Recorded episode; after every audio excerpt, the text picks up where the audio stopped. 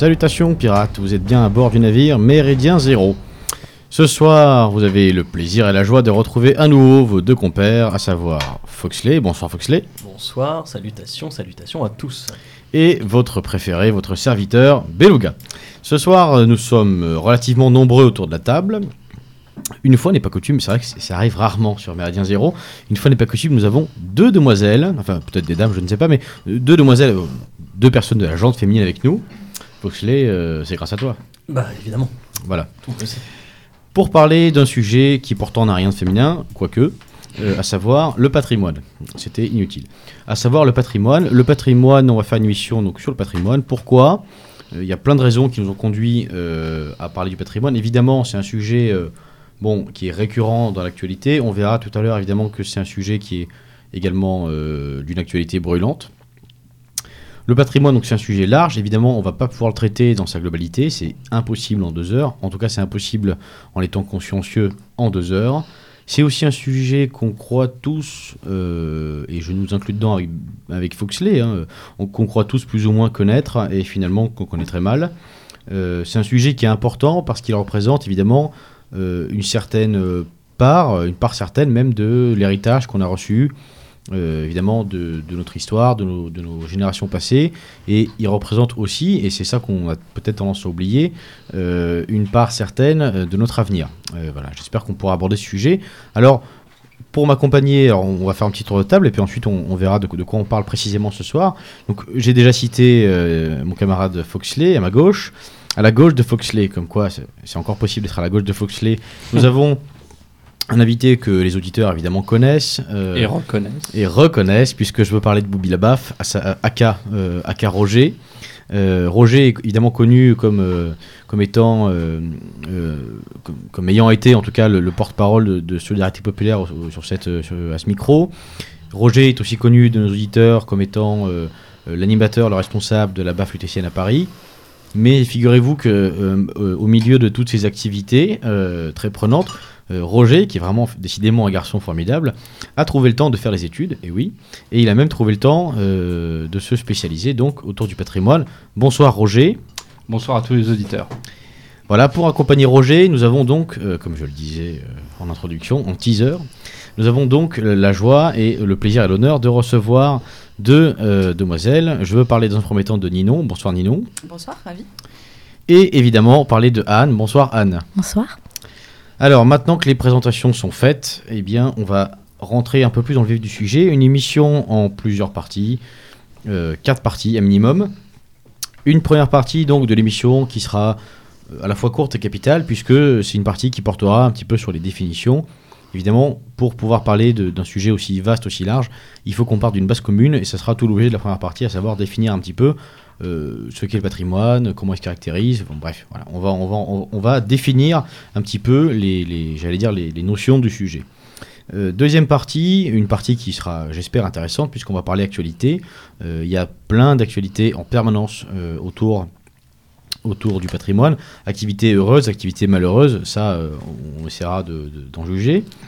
Troisième partie, on essaiera, euh, à, travers l'exemple notamment de, Anne, on essaiera eh de, mettre en lumière des initiatives euh, à la fois euh, militantes associatives, mais surtout patrimoniales, pour le coup, locales, notamment en province, qui ont pu être menées et qui sont toujours menées tous les jours au quotidien, puisque on a la chance malgré tout d'avoir des concitoyens qui arrivent à se soucier un petit peu de leur patrimoine. On en reparlera. En tout cas, une troisième partie qui sera beaucoup plus concrète.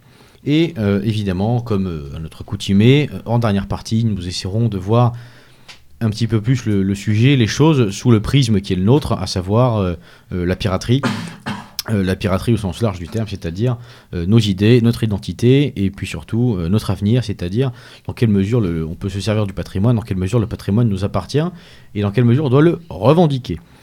Cesse de, cesse de belougris, euh, j'arrête de parler et on va tout de suite rentrer dans le vif du sujet avec euh, nos invités, puisqu'on va essayer de définir un peu le patrimoine. Alors bon, euh, moi le, le Voxley, Peut-être que les invités aussi se présentent. ouh là là, j'avais oublié. bah, heureusement que je suis là. Heureusement, c'est vraiment un travail d'équipe, évidemment. Alors Roger, bon Roger, je crois que tu, es plus à présenter, mais enfin quand même, est-ce que tu peux nous préciser un petit peu pourquoi tu es là et dans quelle mesure tu es en plus d'être un boxeur et un solidariste affirmé, dans quelle mesure es-tu apte à nous parler un petit peu de patrimoine, s'il te plaît? Tout simplement parce que j'ai refusé d'être coach en salle de sport. Ah. Et j'aimais pas les tenues. Et, et non, en fait, professionnellement, voilà, depuis maintenant deux ans et demi, euh, je travaille dans le patrimoine et euh, je fais notamment des inventaires de biens euh, patrimoniaux. C'est-à-dire? Je recense, j'évalue, j'ordonne, je classe des. Et je, protège, disons, des collections patrimoniales assez variées qui sont soit des biens, des archives, des archives papier, euh, des collections iconographiques, beaucoup de supports très variés finalement. D'accord, donc finalement c'est ton domaine euh, à la fois professionnel et ton, domaine aussi un peu de prédilection. Complètement. Euh, moi à la base j'ai surtout une formation d'historien et ensuite après j'ai reçu une autre formation complémentaire, d'où des études longues entrecoupées de... De BAF. De BAF. Merci, merci Roger. au suivant. Euh, Ninon, Ninon, on t'invite ce soir parce qu'effectivement, tu, tu, fais partie de ces gens qui acceptent de venir parce que mine de rien, c'est pas facile de trouver. Sur Méridien Zéro, euh, nous parler un petit peu de patrimoine. Est-ce que tu peux te présenter un petit peu, raconter aux auditeurs ton parcours, enfin ce que tu veux bien en dire, et euh, ta, ta, situation actuelle, là encore, ce, que, ce que tu veux bien en dire évidemment. Oui, alors j'ai une formation, moi, plutôt d'histoire de l'art. Donc, c'est-à-dire que euh, ce qui m'intéresse, c'est pas tout à fait euh, la préservation, c'est l'étude euh, des, biens culturels. Donc, histoire de l'art, ça recouvre aussi bien les objets mobiliers qu'immobiliers. Donc, je m'intéresse pas au classement, moi. Je m'intéresse pas vraiment à la préservation. Je fais des constats. C'est-à-dire quand on étudie une œuvre, quand on s'intéresse à, des œuvres d'art, on s'intéresse aussi à leur état actuel. Et donc, on, est obligé de constater ça. on voyage un petit peu pas seulement en France, hein, d'ailleurs, euh, en, Europe, euh, parce que mon sujet, c'est euh, c'est pas uniquement l'art français, j'ai un sujet d'étude particulier qui fait que je voyage un peu et que, que je visite divers musées, divers monuments et, ce genre de choses. Donc une formation d'historienne de l'art qui fait que je travaille pas directement au classement et à cette forme d'évaluation et de, de préservation du patrimoine. D'accord, donc un programme assez chargé. Assez chargé, ouais. Un peu flou aussi. Oui. Artistique, dirons-nous. Ouais. Merci, merci Ninon. Alors maintenant à ton tour, Anne, je crois que donc là nous avons deux euh, professionnels, de, jeunes professionnels on peut le dire, du patrimoine. Et euh, pour finir, le meilleur pour la fin, hein, euh, pour finir nous avons donc quelqu'un qui, qui, sera bientôt, si j'ai bien compris, un professionnel là aussi du patrimoine. Anne, à toi. Oui, alors moi je suis actuellement un Master 2 de développement culturel territorial après avoir fait 4 ans de, droit. Et par ailleurs, je fais partie d'une association de conservation et de sauvegarde du patrimoine en province. Très bien, merci beaucoup. Euh, merci tous les trois. Donc, avant que Foxlane me coupe, j'étais en train d'annoncer euh, que nous allions donc définir un petit peu les termes. Alors, effectivement, quand on entend euh, parler de, patrimoine, tout de suite on s'imagine la sortie au musée avec papa-maman, on s'imagine aussi des associations, des choses qu'on voit dans les journaux, mais finalement, euh, le patrimoine, c'est quoi Et est-ce que c'est juste d'ailleurs de parler du patrimoine et non pas des patrimoines? Messieurs, dames, à qui le tour? Roger. Euh, eh bien, en fait, tout simplement, le, patrimoine, ça recouvre des tas de notions très différentes, à la fois des notions de soit de biens matériels ou de biens immatériels. Ça recouvre aussi une notion de, de propriété, puisqu'il y a des. Il faut bien que tout cela appartienne à quelqu'un, ou du moins à un ensemble. Euh, et euh, le patrimoine, à mon sens, a évidemment une notion euh, historique, ou du moins une notion de transmission. la patrie, hein, c'est la, terre des ancêtres. Bah, le patrimoine, c'est le, les biens ancestraux, ou du moins ce qui va avec. Les filles, quelque, chose, à rajouter peut-être Ninon Oui, c'est-à-dire que quand on pense au patrimoine, forcément, ce qui vient aussi à l'esprit, c'est euh, la notion d'héritage. Euh, c'est-à-dire que le patrimoine, c'est ce qui nous est légué par nos ancêtres. Et euh, c'est ce dont on dispose et ce qu'on est amené aussi à léguer par la suite. Donc il y a vraiment une, une notion de transmission qui est très très forte, euh, patrimoine. Et quand on est amené à transmettre, forcément, il faut, il faut conserver, il faut protéger. Donc c'est, ça va par exemple à, l'encontre de dilapidation et, de ces choses-là. Voilà. Donc on, le patrimoine, c'est quelque chose dont on, prend soin et qu'on, et qu'on partage avec les autres. Voilà. Oui, parce qu'en fait, il y a deux. Enfin, moi, quand je pense patrimoine, je pense peu à deux notions. En fait, tu as un, patrimoine qui peut être individuel, le patrimoine qui va être transmis par potentiellement la famille, on va dire un cercle proche, mhm. et le patrimoine beaucoup plus large qui peut être là culturel, etc. Oui, bien sûr. Il, y a, le patrimoine familial, et puis euh, il y a le patrimoine euh, local. Euh, et puis il y a le patrimoine national, etc. Donc il y, a plusieurs strates, en fait, il y a plusieurs niveaux. Euh, et, souvent, effectivement, ça commence, euh, ça commence avec le patrimoine familial, avec euh, l'héritage, avec la transmission, et voilà. Avant de passer à quelque chose de plus large. Donc là, déjà, finalement, dites-moi si j'ai une bêtise, mais l'impression que laisse cette, toute petite définition, c'est que déjà, le patrimoine est à la croisée de deux chemins, puisque si on parle de patrimoine familial, on pense tout de suite euh, au droit, hein, puisqu'on va parler de droit de succession, ce genre de choses, mhm. et en même temps euh, euh, quelque chose de beaucoup plus culturel. Donc on a déjà droit et culture qui se rencontrent. Finalement, est-ce que le patrimoine, c'est pas aussi ça? Est-ce que c'est pas aussi justement une espèce de carrefour où plein de matières vont venir se rencontrer? Ça m'ouvre une porte pour vous poser la question suivante quels sont les différents patrimoines? Parce que déjà, qu'est-ce qu'il en est? Est-ce que la musique, c'est du patrimoine? Est-ce que la littérature, ça en est? Est-ce que c'est simplement réservé aux beaux immeubles? Est-ce que vous pouvez nous en dire un petit peu plus de ce point de vue-là? Ni non. Alors, c'est quand même assez difficile de, définir le patrimoine en ce sens-là. C'est-à-dire que. Euh, qu'est-ce qui est patrimoine Qu'est-ce qui l'est pas euh, Qu'est-ce qu'il faut retenir Qu'est-ce qu'il faut conserver Qu'est-ce qu'il faut transmettre euh, alors, il y a le patrimoine matériel, et puis il y a le patrimoine immatériel aussi. Alors ça complique euh, beaucoup les choses parce que euh, finalement, euh, le patrimoine, c'est aussi des choses auxquelles on peut être attaché soi, mais qui n'intéressent pas forcément les autres. ce qui est mon patrimoine familial, je ne suis pas sûre que ça intéresse X ou Y.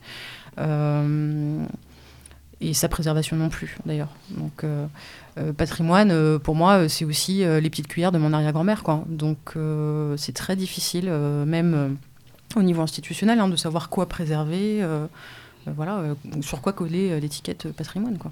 Du coup, en fait, c'est une notion qui est très attachée à typiquement moi effectivement ce que tu considères toi comme patrimoine mais là si on reste dans un cadre familial en fait c'est assez facile. Ça va être effectivement des biens mais mhm. ça peut être aussi par exemple une, une culture littéraire etc qui est transmise dans une famille.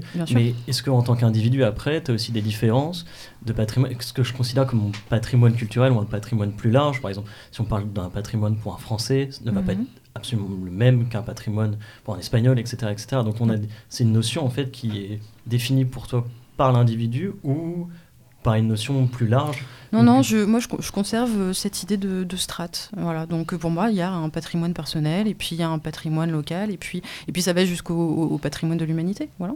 Il y a des choses qu'on partage, et euh, euh, voilà, en tant que, en tant que voisin, en tant que Français, et en tant qu'habitant de, de, de, cette planète. Quoi. Voilà. Bien. Alors, là, on, a défini, finalement, c'est compliqué de définir le, véritablement euh, ce, qu'est le patrimoine, ce, qu'on peut retenir. Je, fais un peu la, conclusion. Ce qu'on peut retenir, finalement, c'est qu'il y a euh, des patrimoines, puisqu'on parle de strates, avec des échelles différentes. Ce soir, évidemment, on ne parlera pas euh, des cuillères de l'arrière-grand-mère de Ninon, quoique ça serait certainement très intéressant, mais nous allons parler, évidemment, ce soir, je, pense, après, ça ne nous empêche pas de de digresser, comme on dit, euh, de, voguer vers d'autres eaux. Mais euh, ce soir, nous parlerons essentiellement du patrimoine, évidemment local et national, euh, peut-être aussi européen. On parlera sans doute pas, je pense, du patrimoine mondial, parce que bon, ça, prendrait un certain nombre d'heures et que on n'est pas vraiment universaliste. Voilà. Foxley. Bah, on va finalement parler du patrimoine qui nous est propre à nous, à MZ, hein, finalement. Propre à nous, propre surtout au nôtre, plutôt. Roger. Euh, oui, pour revenir un petit peu à la définition de patrimoine, en fait, euh, peut-être pour cerner un peu plus le sujet, parce que évoquer tous les patrimoines, comme tu l'as dit, euh, en deux heures, ça va être un peu compliqué. je pense qu'autour de cette table, on a l'idée et l'envie principale d'évoquer surtout du patrimoine culturel, donc du patrimoine historique, parce que du patrimoine immatériel, bon là, ça va être compliqué d'expliquer tout ça. Et, et, ça recouvre, même au sein de ce patrimoine culturel et historique, plein de sous-notions de patrimoine. On va avoir du patrimoine architectural, du patrimoine industriel, du, patrimoine même finalement un peu rural, du patrimoine religieux. Donc il y a, du, patrimoine institutionnel, il y a beaucoup de choses à faire. Il y a, beaucoup. Il y a à la fois une notion de propriétaire, une, notion euh, euh, individuelle ou collective, et une, aussi une, une, notion de support euh, lié. Enfin, pour tout ce qui est matériel, il y a une, une notion de support et d'objet, et pour tout ce qui est matériel, il y a aussi une notion de, de sensibilité. Bien, merci Roger. Maintenant, on va rentrer un petit peu plus dans le vif du sujet, on va parler actualité. Alors, les actualités autour, autour du patrimoine, elles sont euh, florilèges. Euh, j'ai fait de manière tout à fait euh, autocratique le choix de deux, de deux actualités dont je n'ai parlé à personne autour de la table, donc ne vous étonnez pas, chers auditeurs, s'ils sont un peu surpris. Ah bah, il est cachotier. Hein. Il est cachotier. Alors, dans un premier temps, j'aimerais, j'aimerais vous parler, chers auditeurs, c'est aussi un moyen de, vous, aiguiller vers des pétitions à signer, et euh, demain, j'espère, des dons à faire, vers euh, un épisode qui se déroule actuellement euh, dans la petite ville de Saumur, puisque dans la petite ville de Saumur, une chapelle a été cédée par la mairie à un exploitant qui souhaite en faire un bar, sobrement, qui, qui s'appellera sobrement le Levrette Bar. Voilà. Donc euh, on prend une chapelle euh, qui, et là je, marche sur les deux, j'espère que je ne dis pas de bêtises, mais qui est une chapelle de mémoire qui est gothique, à préciser, euh, qui va être transformée donc dans un bar, en un bar, le vrai bar. Voilà. Donc il me semble que des associations sont d'ores et déjà constituées. Évidemment, qui que soient les personnes derrière ces associations, nous encourageons fortement nos auditeurs à soutenir ces associations, à signer les pétitions et à tout faire pour qu'évidemment ce projet n'arrive jamais.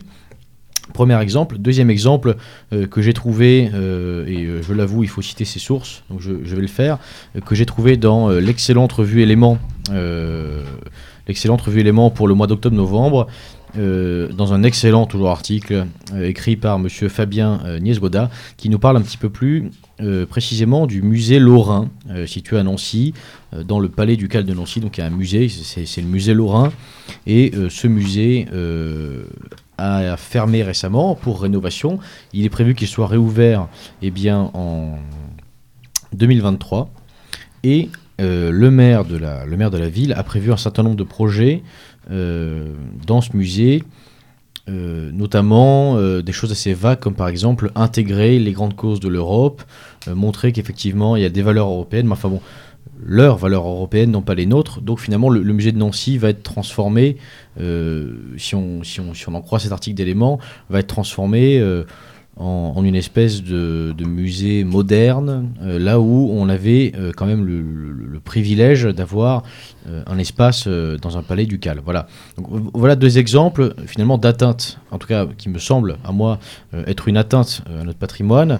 On, va commencer, on, va partir de ces exemples pour ensuite évidemment en citer d'autres s'il le faut, mais j'aimerais qu'on parle de ces menaces qui pèsent sur le, sur le, sur le, sur le patrimoine aujourd'hui il y a eu plein d'exemples. Il y a eu l'église Sainte-Rita à Paris, il y a eu les, statues immondes dans, le jardin, dans le jardin du palais de Versailles.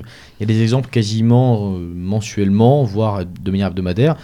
Alors, euh, qu'est-ce qu'on peut dire là-dessus?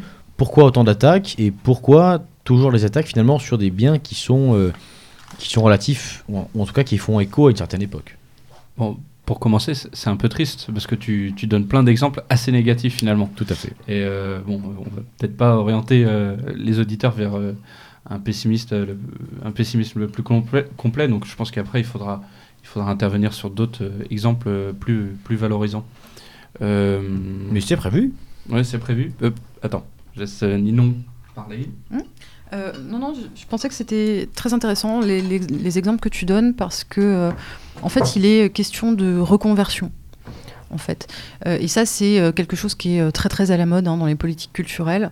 C'est-à-dire que quand on ne sait pas quoi faire de, certains sites, de certains monuments qui sont un petit peu désertés, alors, alors dans le cas d'une église, on sait hein, qu'il y a de moins en moins de fidèles, on sait qu'il y a de moins en moins de prêtres. donc c'est des, des, lieux qui sont vraiment désertés, qui sont laissés à l'abandon qu'est-ce qu'on fait? Est-ce qu'on les entretient comme ça vides, euh, donc un peu à perte finalement pour un espèce de tourisme un peu local euh, qui rapporte euh, franchement pas d'argent, il hein, faut être honnête ou est-ce qu'on en fait autre chose? Voilà. Et le parti pris là, de ces dernières années, c'est plutôt de reconvertir ces monuments, quitte à en faire des trucs qui ont vraiment aucun lien avec leur vocation première. alors parfois ça peut être des choses assez sympas, ça peut être euh, des lieux de réunion euh, pour les habitants du coin. Euh, voilà. Après, ça peut être des choses qui sont beaucoup plus polémiques, hein, parce que je ne sais pas si, si, vous en souvenez, mais là, très récemment, il a été question de reconvertir plusieurs églises en mosquées. Voilà.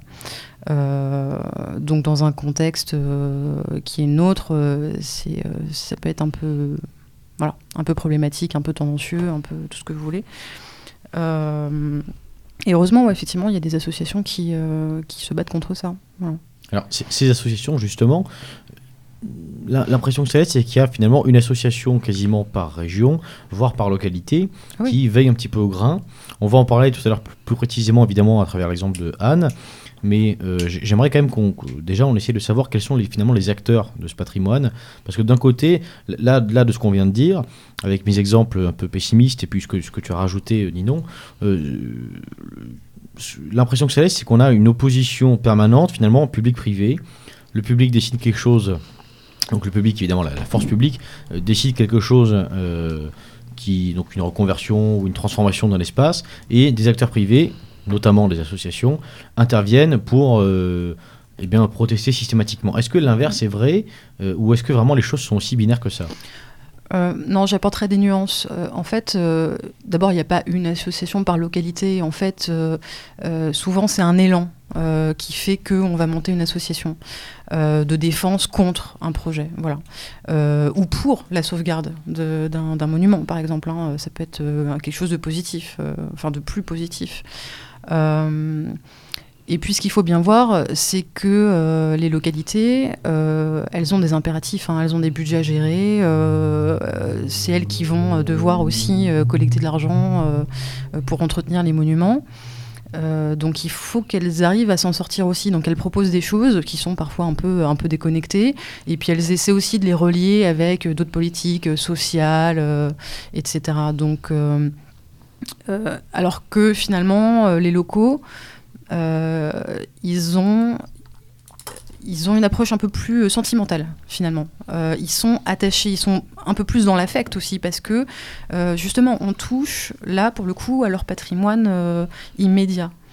on, touche à des souvenirs, on touche à une ambiance, à quelque chose qui fait aussi leur identité. Et on n'a pas, je pense, encore prononcé hein, le mot d'identité si je me trompe. Et ça, c'est aussi euh, quelque chose qui est très, très fortement lié au patrimoine. Ouais. en fait, la véritable opposition, elle n'est pas forcément, je trouve, dans ce qu'on vient de dire, public-privé.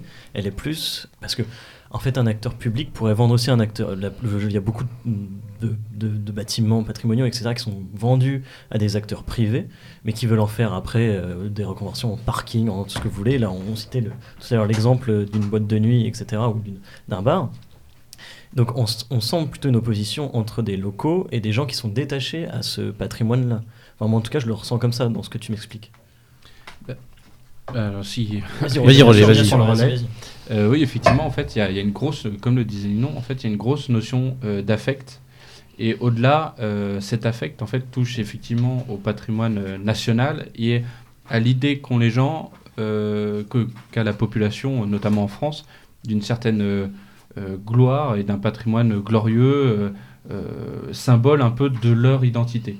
Et toucher chaque portion de patrimoine, c'est toujours un peu délicat parce que c'est toucher une partie de l'identité, une partie de l'affect, une partie de l'histoire et finalement de l'histoire de chaque famille, de chaque individu.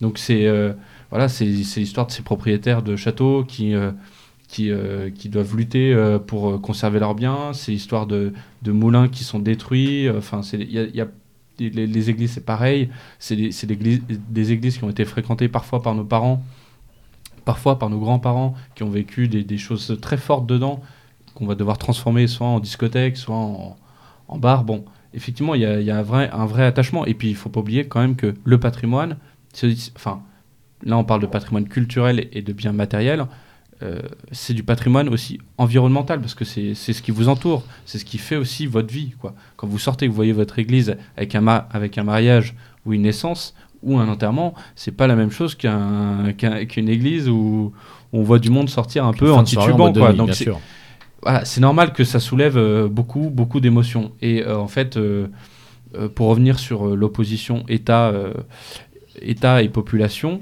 parce que c'est pas tant public que privé, en fait, c'est décision de l'État, décision institutionnelle, ou je dirais même plutôt conseil de l'État, parce que c'est plutôt ça le rôle maintenant.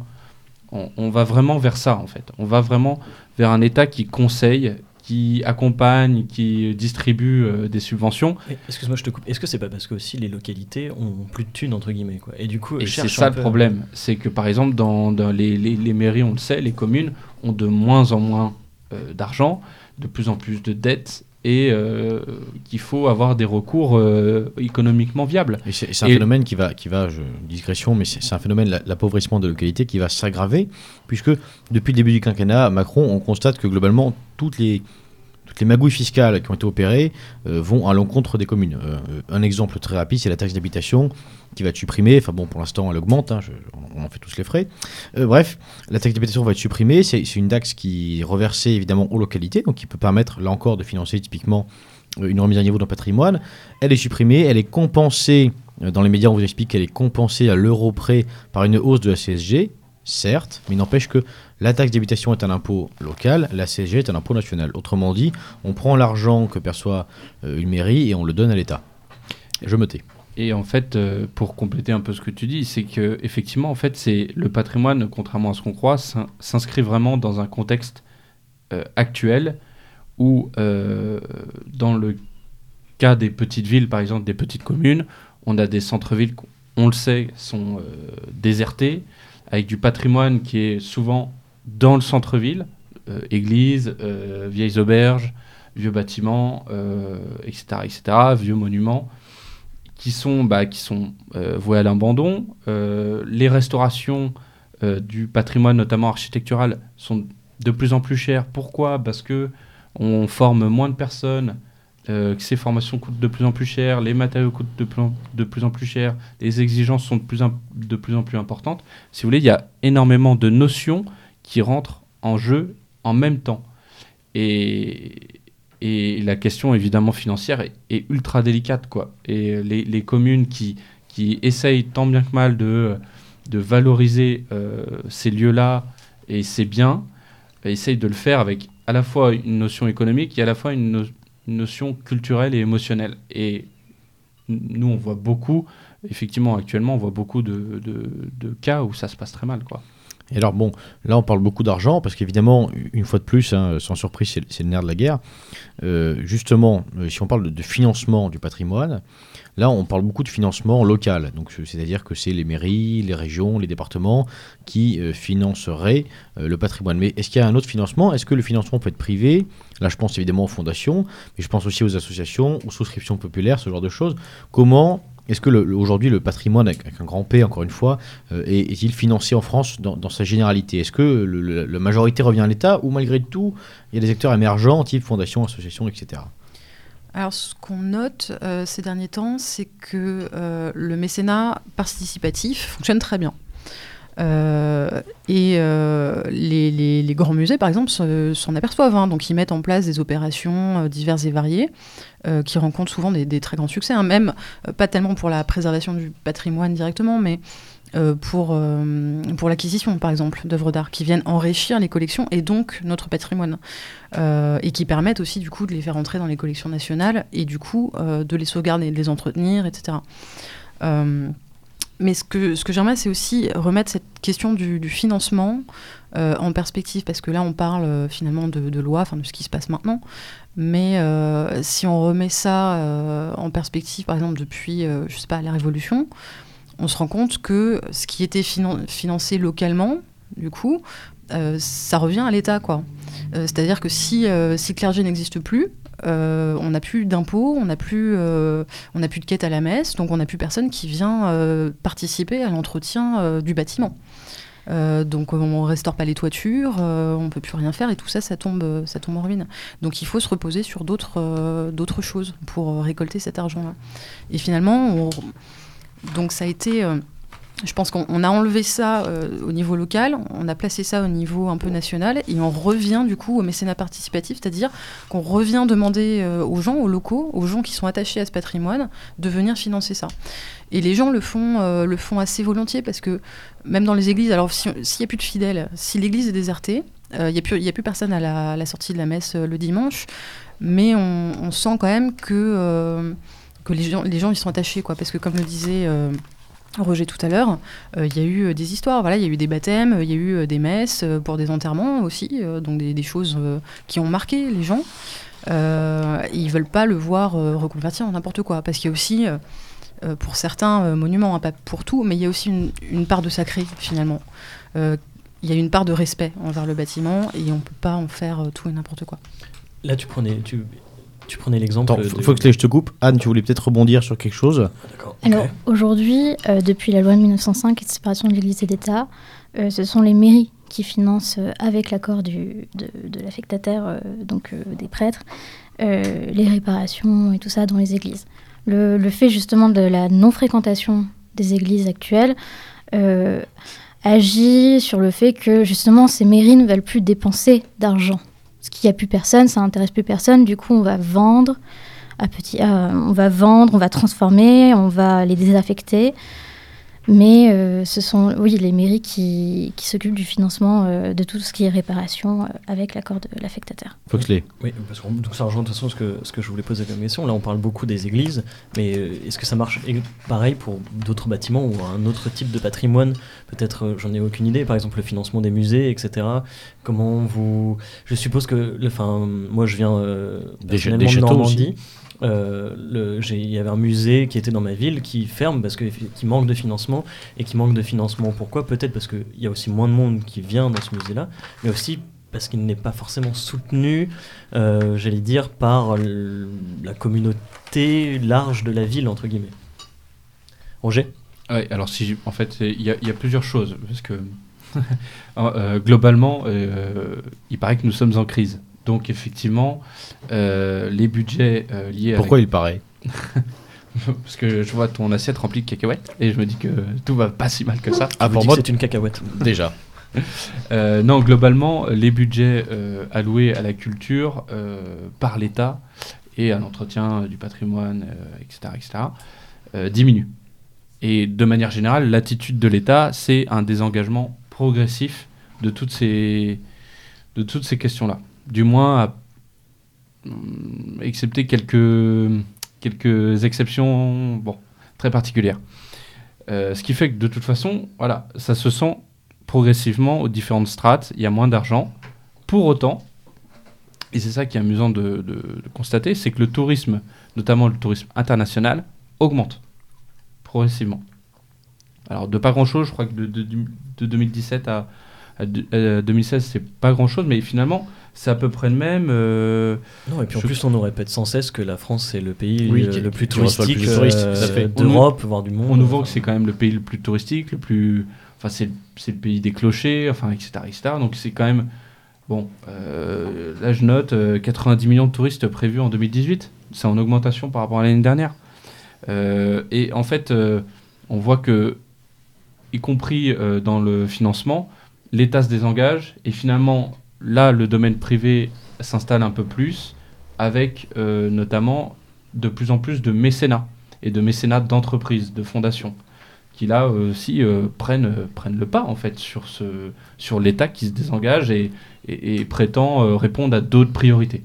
c'est ça, en fait, c'est ça, c'est ça en fait le, le, le, le, discours et la communication de l'État, c'est de dire on va répondre à d'autres priorités, on n'a on a plus de moyens, etc., etc. Sauf que, bon, je pense que la balance est, clairement déséquilibrée. Est-ce que du coup, là, on, ne sent pas déjà, enfin, quand vous parlez de ça, ce désengagement de l'État, etc., et qui est repris par des acteurs privés, moi je sens déjà enfin, une, une sorte de petite menace. Enfin, les, les, intérêts des acteurs privés ne sont absolument pas les mêmes, j'entends, que des acteurs j'imagine, publics qui sont censés protéger le patrimoine culturel euh, général, etc. Est-ce que là, on a, je parle par exemple, euh, imaginons que l'État se désengage par exemple d'un jardin public ou quelque chose comme ça qui est un patrimoine communal, etc. Pour laisser un acteur privé gérer cela et avoir une notion et des intérêts beaucoup plus, euh, j'allais dire, mercantiles. Est-ce que là, on ne perçoit pas déjà une petite menace de ça? Alors, non, pas dans tous les cas. Euh, pas dans tous les cas, il faut quand même être honnête que parfois le, mécénat de, de, grandes entreprises, le mécénat de fondations, etc., euh, en fait, ces gens-là, ils jouent sur l'attractivité des territoires, il joue sur les effets à long terme en fait. Est-ce qu'il n'y a pas une partie communication aussi? Il y a une partie évidemment de communication, et une partie de gestion de projet, euh, il y a une partie euh, de business, encore de business parce que en plus euh, y, y a, il y, a des dispositions fiscales qui sont alors en ce moment qui sont peut-être un petit peu moins arrangeantes, mais qui l'ont été pendant très longtemps. Donc il y a des, des, entreprises comme Total, comme euh, des grandes banques, enfin qui, qui se sont découvert une passion pour le patrimoine. Qui ont découvert une passion pour patrimoine et quelque part, bon, euh, c'est pas euh, là où l'État se désengage pour ça et là où Total arrive, bon, je veux dire. Au moins, ils font, enfin, le travail est fait. Et, il faut choisir entre la peste et le choléra, quoi, pour le coup. Ouais, c'est un peu ça. Et, finalement, la, population, elle, elle elle, voit le truc, quoi. Elle voit la, elle voit la reconstruction euh, ou l'entretien de la, chapelle du coin, ou du monument, ou, du vieux bâtiment du 13e qui est dans son village. Bon, bah, c'est bien. Mais alors, finalement, euh, ce qui, est intéressant dans ce que vous dites tous, c'est que euh, le, schéma que décrit Roger, où l'État se désengage et les acteurs privés le remplacent, finalement, nous démontre deux choses. La première, c'est que l'État se désengage de plus en plus. Là, même trois choses. La seconde, c'est qu'effectivement, il y a des places à prendre. Et la, troisième, c'est que on, se dirige encore une fois dans un domaine comme le patrimoine qu'on aurait pu croire finalement un peu au-dessus de la mêlée. On, se dirige encore une fois vers un, système, un modèle où, euh, une société de, plus en plus régie par des normes privées. Finalement, de, moins en moins régie par l'État. Et c'est peut-être ça, en fait, le problème euh, plus global, c'est que finalement, le patrimoine ne va plus vraiment euh, appartenir à une communauté nationale et donc quelque part à une identité.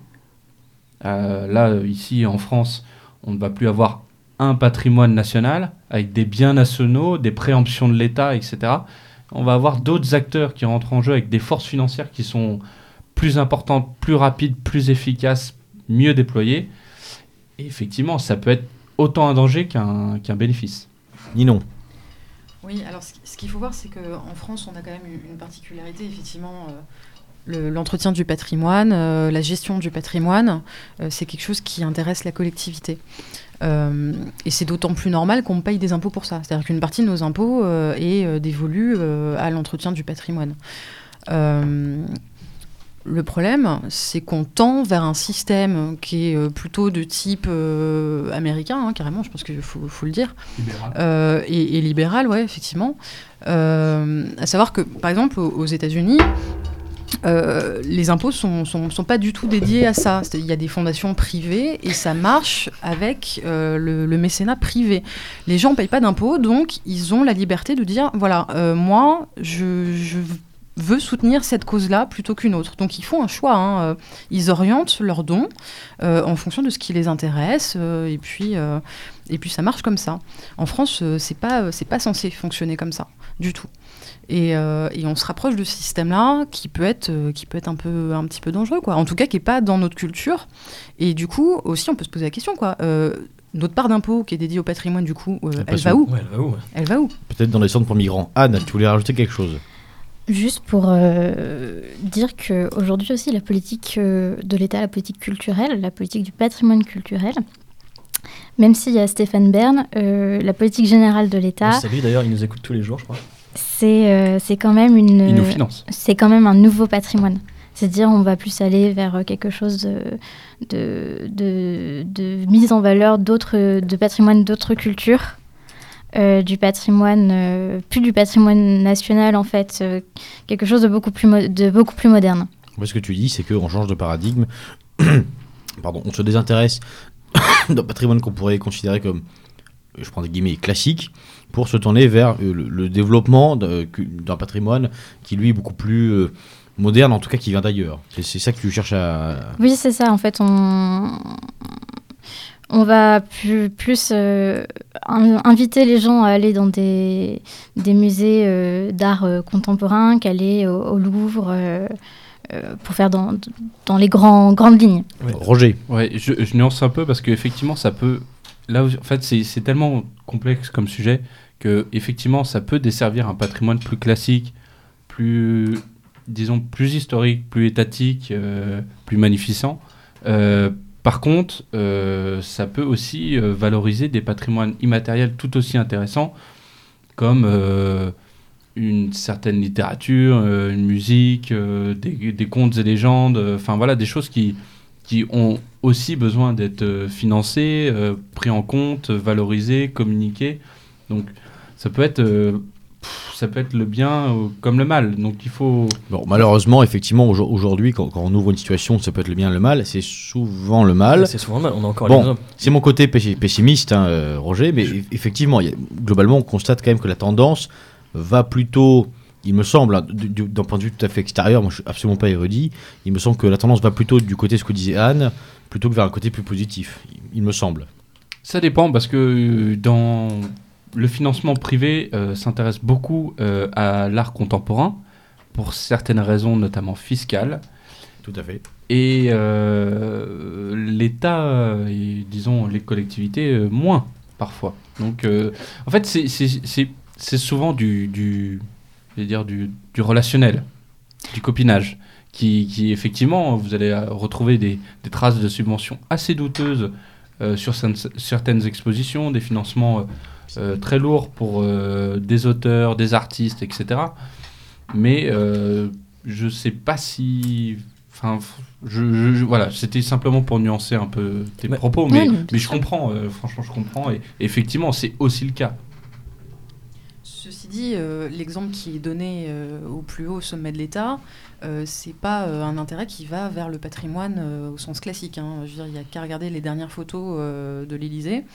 Euh, le mobilier Alors, national. Lesquels euh, Avec qui Parce qu'il y a ou même pas, pas mal de photos là. L'engouement Ah oui, y a- y a y a pour la FIAC. photos, ouais, mais euh, je, je parle surtout du mobilier, voilà, euh, Ah. de, de la décoration d'intérieur et de voilà.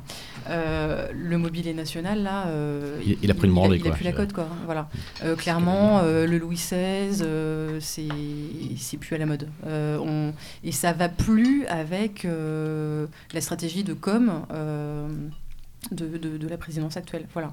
Donc on se dirige là aussi vers du contemporain. Et, euh, voilà. Anne, Aujourd'hui, euh, avec euh, la politique culturelle du, de l'ex-ministre François Nissen, on a aussi euh, une idée de, de, en tout cas au niveau musical, de sensibiliser les jeunes plutôt à la musique euh, très actuelle. Euh, C'est-à-dire Ah oui, euh, faut y aller là, hein, on est sur Méridien Zéro. Hein. Ici, on zouk. Balance, balance.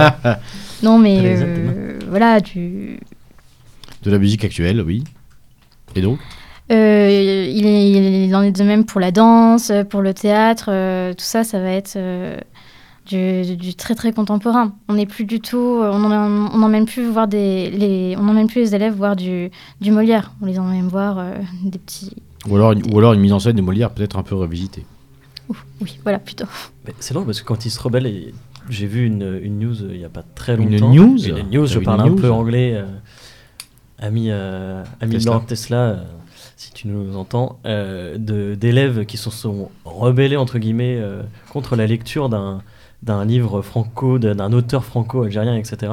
Et ils se sont fait tout de suite taper dessus. Donc on sent aussi que c'est une volonté, je trouve, de remettre un peu les gens dans un cadre culturel qui conviendrait un peu plus, en tout cas un cadre patrimonial qui conviendrait un peu plus à l'ère du temps. Je sais pas ce que vous en pensez. Roger, Et là aussi, c'est ça qui est très intéressant, c'est que là aussi, on, con- on constate euh, un fossé énorme entre les attentes des populations et euh, les volontés actuelles et politiques de, de l'État. Et c'est un peu, c'est un peu ce qu'on disait aussi par rapport au financement, c'est un peu la même chose. Et finalement, aujourd'hui, euh, si on, on doit généraliser un peu sur la volonté de l'État quant aux biens culturels et aux biens historiques, aux biens patrimoniaux, euh, c'est qu'ils sont en train de, changer un peu, comme, euh, comme tu le disais, sur un système à l'américaine, sauf qu'en fait, la, la population, euh, est pas du tout connecté avec ce- cette, ré- cette révolution-là. Et, euh, ses attentes sont tout autres, et la confrontation des deux est énorme. Énorme. Et euh, ce qui explique, alors on- je pense qu'on en reviendra, on y reviendra tout à l'heure, mais ce qui explique par exemple l'attrait euh, des populations pour certaines émissions télévisées consacrées au patrimoine, aux euh, participations, euh, au, tout ce qui est aux campagnes de. Comment on dit Parce que j'arriverai pas à de, crowdfunding. Voilà, mais. euh, financement participatif, je voulais éviter l'anglicisme.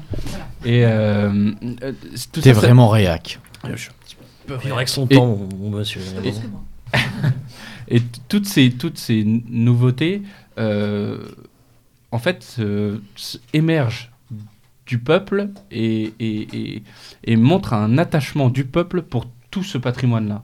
Et c'est avec un fossé qui est énorme euh, des volontés de l'État. Bien. Bon, on a fait une belle incise sur l'actualité. Effectivement, on est parti de deux exemples un peu tristes, puisque j'ai parlé donc du musée de Nancy et euh, de cette chapelle euh, autour de Saumur. Je, je vous encourage une nouvelle fois à euh, soutenir, pour justifier ce que disait Roger d'ailleurs, à soutenir un petit peu ces associations là qui se sont montées autour de Saumur. Euh, j'ai pas leur nom en tête, mais enfin bon, à, si- à signer les pétitions, à, si- à signer les pétitions qu'il faut et, à ne pas laisser faire évidemment une, une, transformation, une j'ai oublié, j'ai oublié le terme que tu employais Ninon, une c'était pas une transformation, c'était une reconversion, voilà, Euh, à ne pas laisser faire une reconversion aussi douteuse, voilà. Maintenant, exemple positif, puisque oui, c'était prévu, Roger. Euh, nous allons euh, aborder des exemples positifs, mais d'abord, d'abord, nous allons de- nous détendre un petit peu parce que je trouve que ce ce début d'émission était un peu, un peu rude. Moi, je te sens tendu en tout cas. Je suis très tendu. Et donc nous allons nous détendre un petit peu avec une pause musicale qui a été prévue par Anne. Alors Anne, est-ce que tu peux nous annoncer le titre, s'il te plaît, de ta pause musicale? Alors oui, il s'agit d'un motet, un motet baroque euh, de Marc-Antoine Charpentier, c'est le Dixit Dominus H euh, 189, je crois, euh, issu du psaume euh, 109, voilà.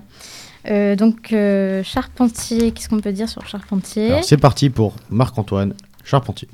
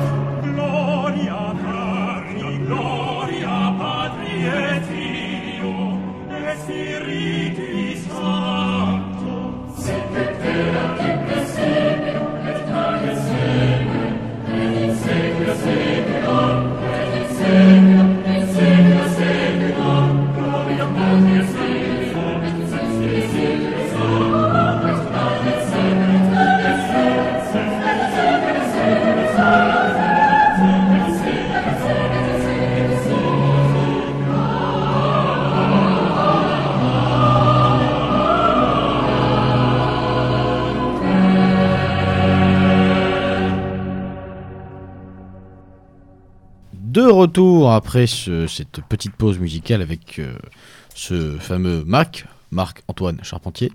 Alors, euh, Ma- euh, alors Marc-Antoine Charpentier, merci Marc-Antoine pour ce, ce- ce- ce- ce beau morceau, mais qui est ce Marc-Antoine Charpentier? Est-ce que Anne, tu peux nous en dire un petit peu plus sur ce Marc-Antoine, s'il te plaît? Je t'ai coupé la parole juste avant la Charpentier. pause. Charpentier. Donc, euh, il est né en 1643 en Île-de-France. Euh, il a appris euh, la maîtrise de l'oratorio euh, avec Carissimi. Deux.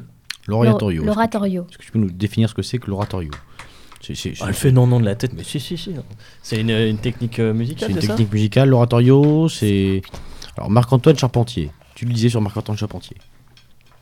Euh, il a été maître de chapelle, euh, il a créé euh, quelques opéras et de nombreux motets, de nombreuses messes.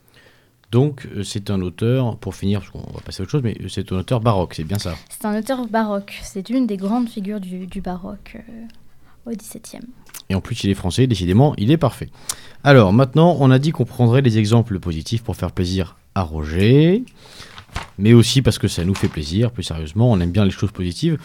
Euh, Anne, tu vas nous parler un petit peu d'initiatives euh, donc, euh, locales auxquelles tu as participé, euh, auxquelles tu as participé en Lorraine, on peut le dire, sans pour autant préciser évidemment les endroits, mais euh, je crois qu'il s'agit d'une valorisation. Vous avez cherché à valoriser, euh, il me semble, des églises en l'occurrence. Est-ce que tu peux nous en dire un petit peu plus, s'il te plaît? Oui, alors moi, comme je le disais au début, je fais partie d'une association euh, de conservation et de sauvegarde du patrimoine local. Et il y a quelques années, euh, nous avons cherché à mettre en valeur euh, ce patrimoine, notamment euh, quatre églises euh, autour euh, de, dans certains villages. Nous avons fait ça dans le cadre de la Nuit des Églises. Et le projet consistait en fait en différents concerts. C'est un projet qui alliait musique et architecture. Donc nous avions quatre églises d'époques différentes. Et le soir euh, des, concerts, nous faisions d'abord une présentation historique et architecturale de, l'église concernée. Et après, étaient interprétées par différentes chorales des pièces, euh, des pièces datant de la construction euh, des églises. Donc on avait un patrimoine architectural et un patrimoine musical qui était, qui était présenté à ce moment-là.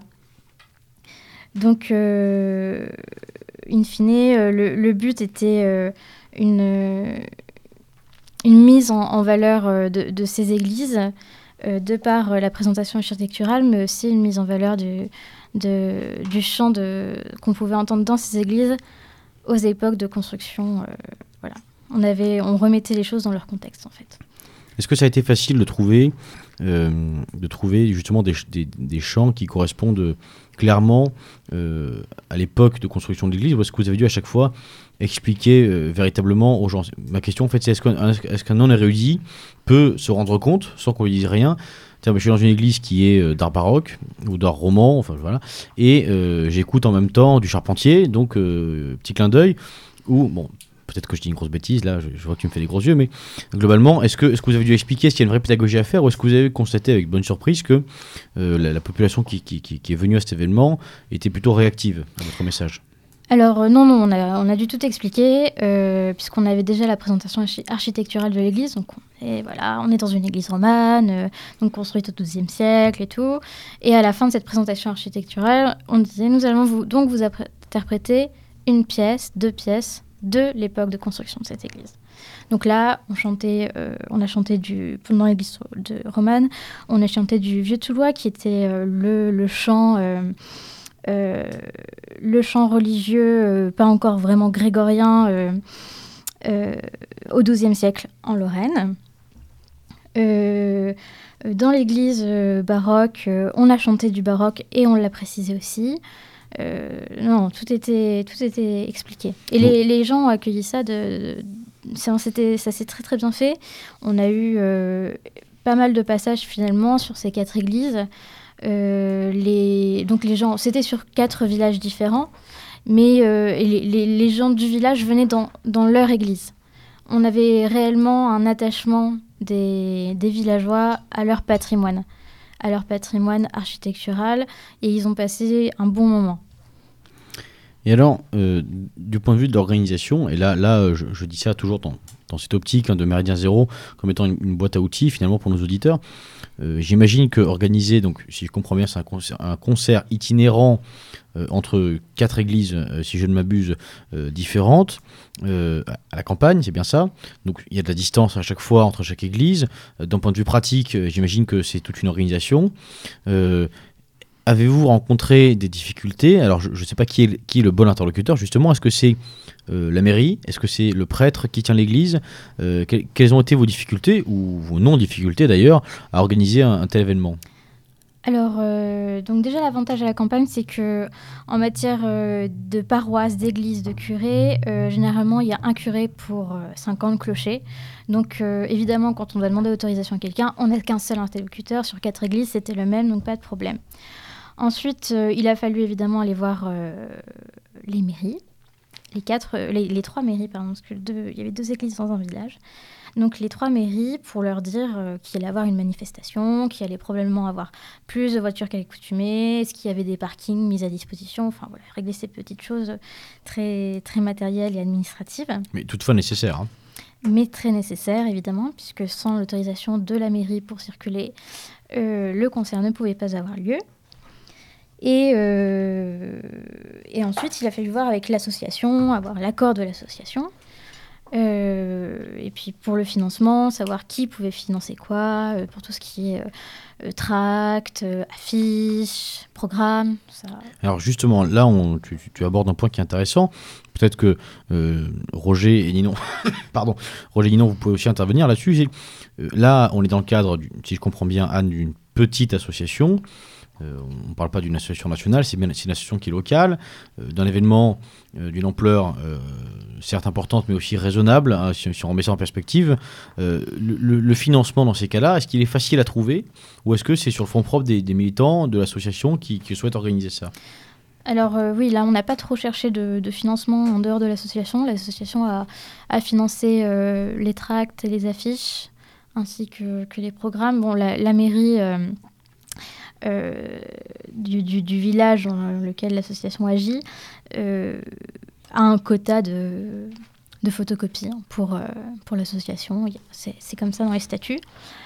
Euh, ça fait partie de, certaines subventions que la mairie donne à l'association. hein. Donc, donc finalement, en fait, ce que, ce que tu nous dis, Anne, c'est que globalement, euh, c'est ça qui est intéressant et important, euh, une, petite association, euh, sans avoir l'ampleur d'une association aussi grande que, je sais pas moi, euh, Vieille Maison de France, enfin ce, genre de, grosses maisons d'associations, euh, euh, une, petite structure comme la vôtre, finalement, réussit à organiser quelque chose de concert, euh, sans mauvais jeu de mots, avec euh, la mairie, avec des autorités euh, religieuses sur place, tout en fédérant un petit peu des gens euh, qui sont pas spécialement des, grands érudits. Oui, bien sûr.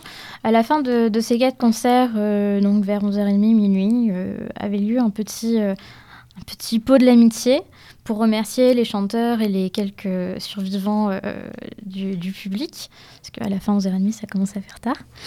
Euh, et euh, ça a été financé aussi par l'association et les, brioches avaient été confectionnées par, par les, participants de, cette association. Voilà.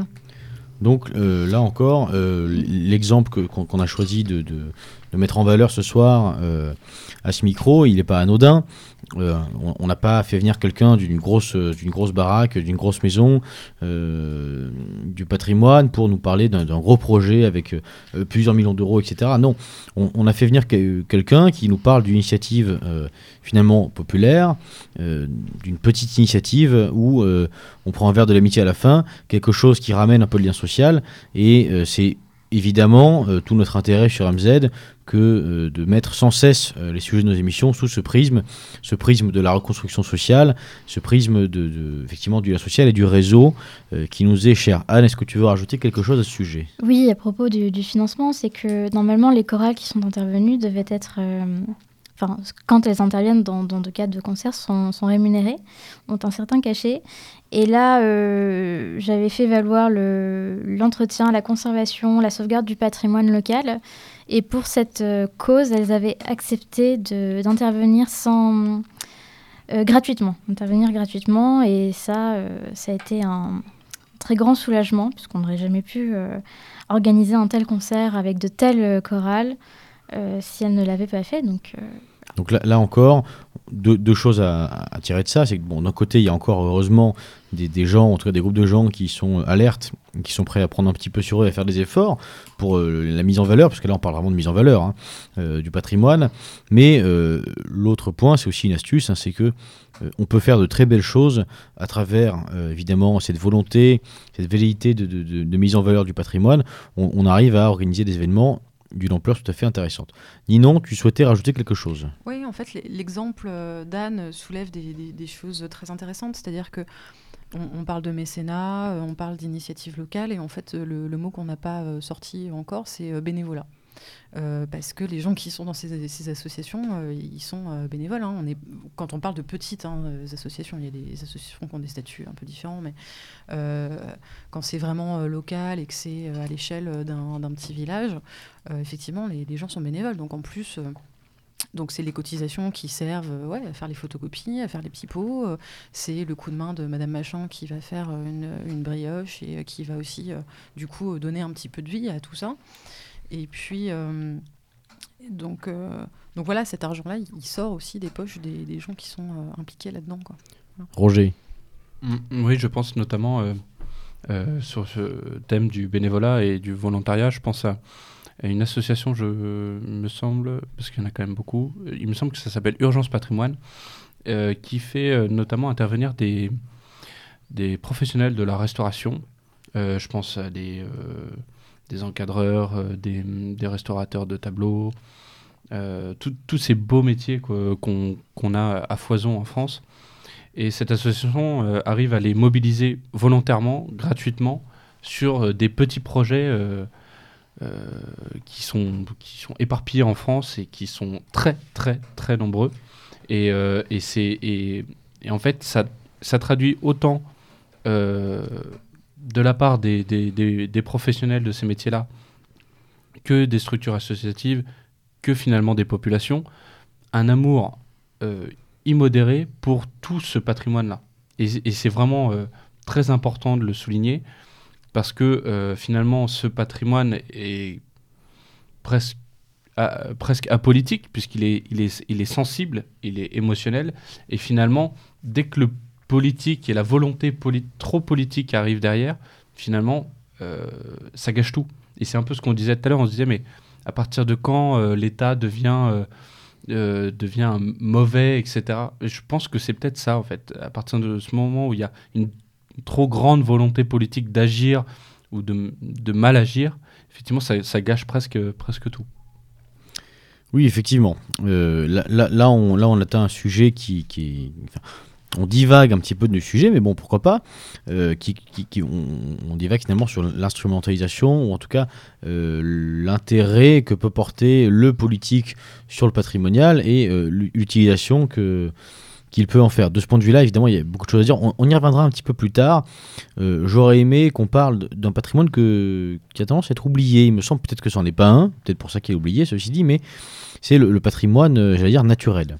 C'est-à-dire euh, une belle vallée, euh, un beau plateau, euh, ce genre de choses. Est-ce que c'est pas du patrimoine Et est-ce que balancer dessus, au pif, une belle vallée, une belle plaine Beauceronne, par exemple, donc une belle plaine Beauceronne, une belle plaine de Bologne, de Sologne, je vais y arriver, balancer dessus euh, 200 éoliennes, est-ce que c'est pas aussi porter atteinte au patrimoine ou est-ce que pour vous, euh, messieurs les, experts, sans être sur BFM TV, est-ce que, est que pour vous finalement c'est- pas grave quoi, euh, ça fait pas partie, enfin c'est peut-être grave, mais ça fait pas partie du patrimoine par ailleurs, ou est-ce qu'on peut inclure euh, le côté naturel des choses aussi dans le patrimoine? Puisque là encore, on, parlait d'attachement, d'a- d'attachement populaire. il me semble que le- le- les Français sont quand même attachés à leur région, à la beauté de leur, paysage. C'est aussi pour ça que la France est visitée. C'est c'est pour la beauté de ses contrées, quoi. Roger. Bah, c'est ce que c'est ce que j'évoquais un petit peu euh, tout à l'heure en fait, c'est que effectivement le, patrimoine, nous, euh, on pense tout de suite euh, à certains biens culturels et historiques très précis dans des villages ou hors village, mais très vraiment très précis, alors qu'en en réalité il y a peut-être il y a sûrement une notion plus globale à avoir. Et que effectivement il y a des châteaux qui ont besoin d'être restaurés, mais ces châteaux ils s'inscrivent dans un territoire qui est très particulier et ce château, il a été construit parce qu'il s'inscrivait dans un territoire très particulier. Si vous balancez euh, euh, 3000 éoliennes dans une vallée, on n'est plus dans le même on n'est plus dans le même patrimoine environnemental. Si vous faites des barrages, si vous construisez une route, si vous détruisez tel bâtiment, si à côté de, de votre restauration euh, patrimoniale, vous mettez euh, un hangar, euh, une, une station essence, etc., évidemment, il y a une logique en fait d'urbanisme. Et le patrimoine, et on en parlait tout à l'heure un petit peu hors antenne, euh, le, le patrimoine et, l'urbanisme sont deux notions très importantes sur lesquelles euh, euh, l'État, notamment, légifère et, et- intervient énormément, quasiment tous les ans, voire plusieurs fois par an.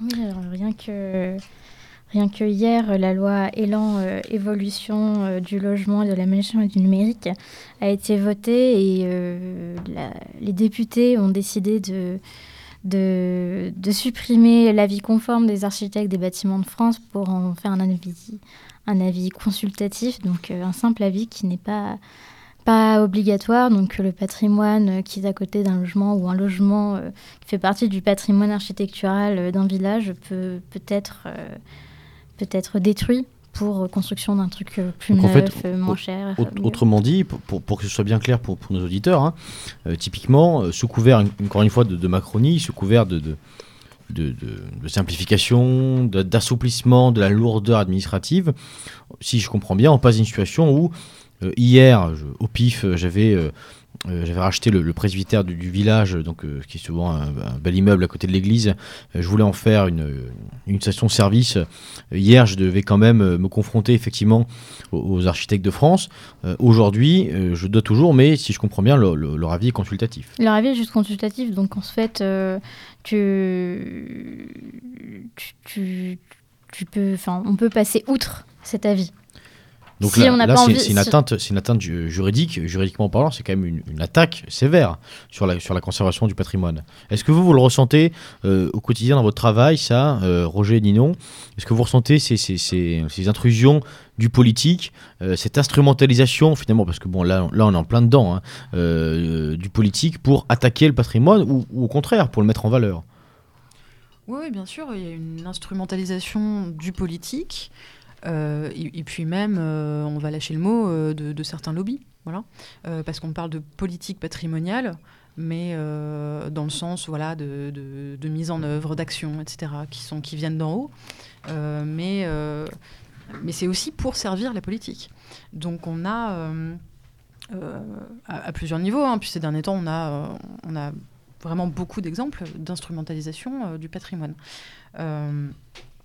Alors, si on a, est-ce qu'un exemple, ça vous, vous éclairait Je sais pas. Ouais, vas-y, vas-y. Ouais. Alors, bah, par exemple, euh, Versailles, euh, qui est quand même un, un des, des- des- des châteaux, euh, musées châteaux les, les plus euh, visités. Je connais euh, pas. Ouais, non, j'ai jamais entendu parler. je, je- je te, je te le conseille quand même, la visite. euh, c'est j'irai faire un tour si j'ai hein. 5 minutes. ouais. C'est une série, non? Il paraît qu'il y a des, C'est une des super série, c'est vrai. Et euh, qui, qui reste euh, un outil euh, diplomatique. Voilà.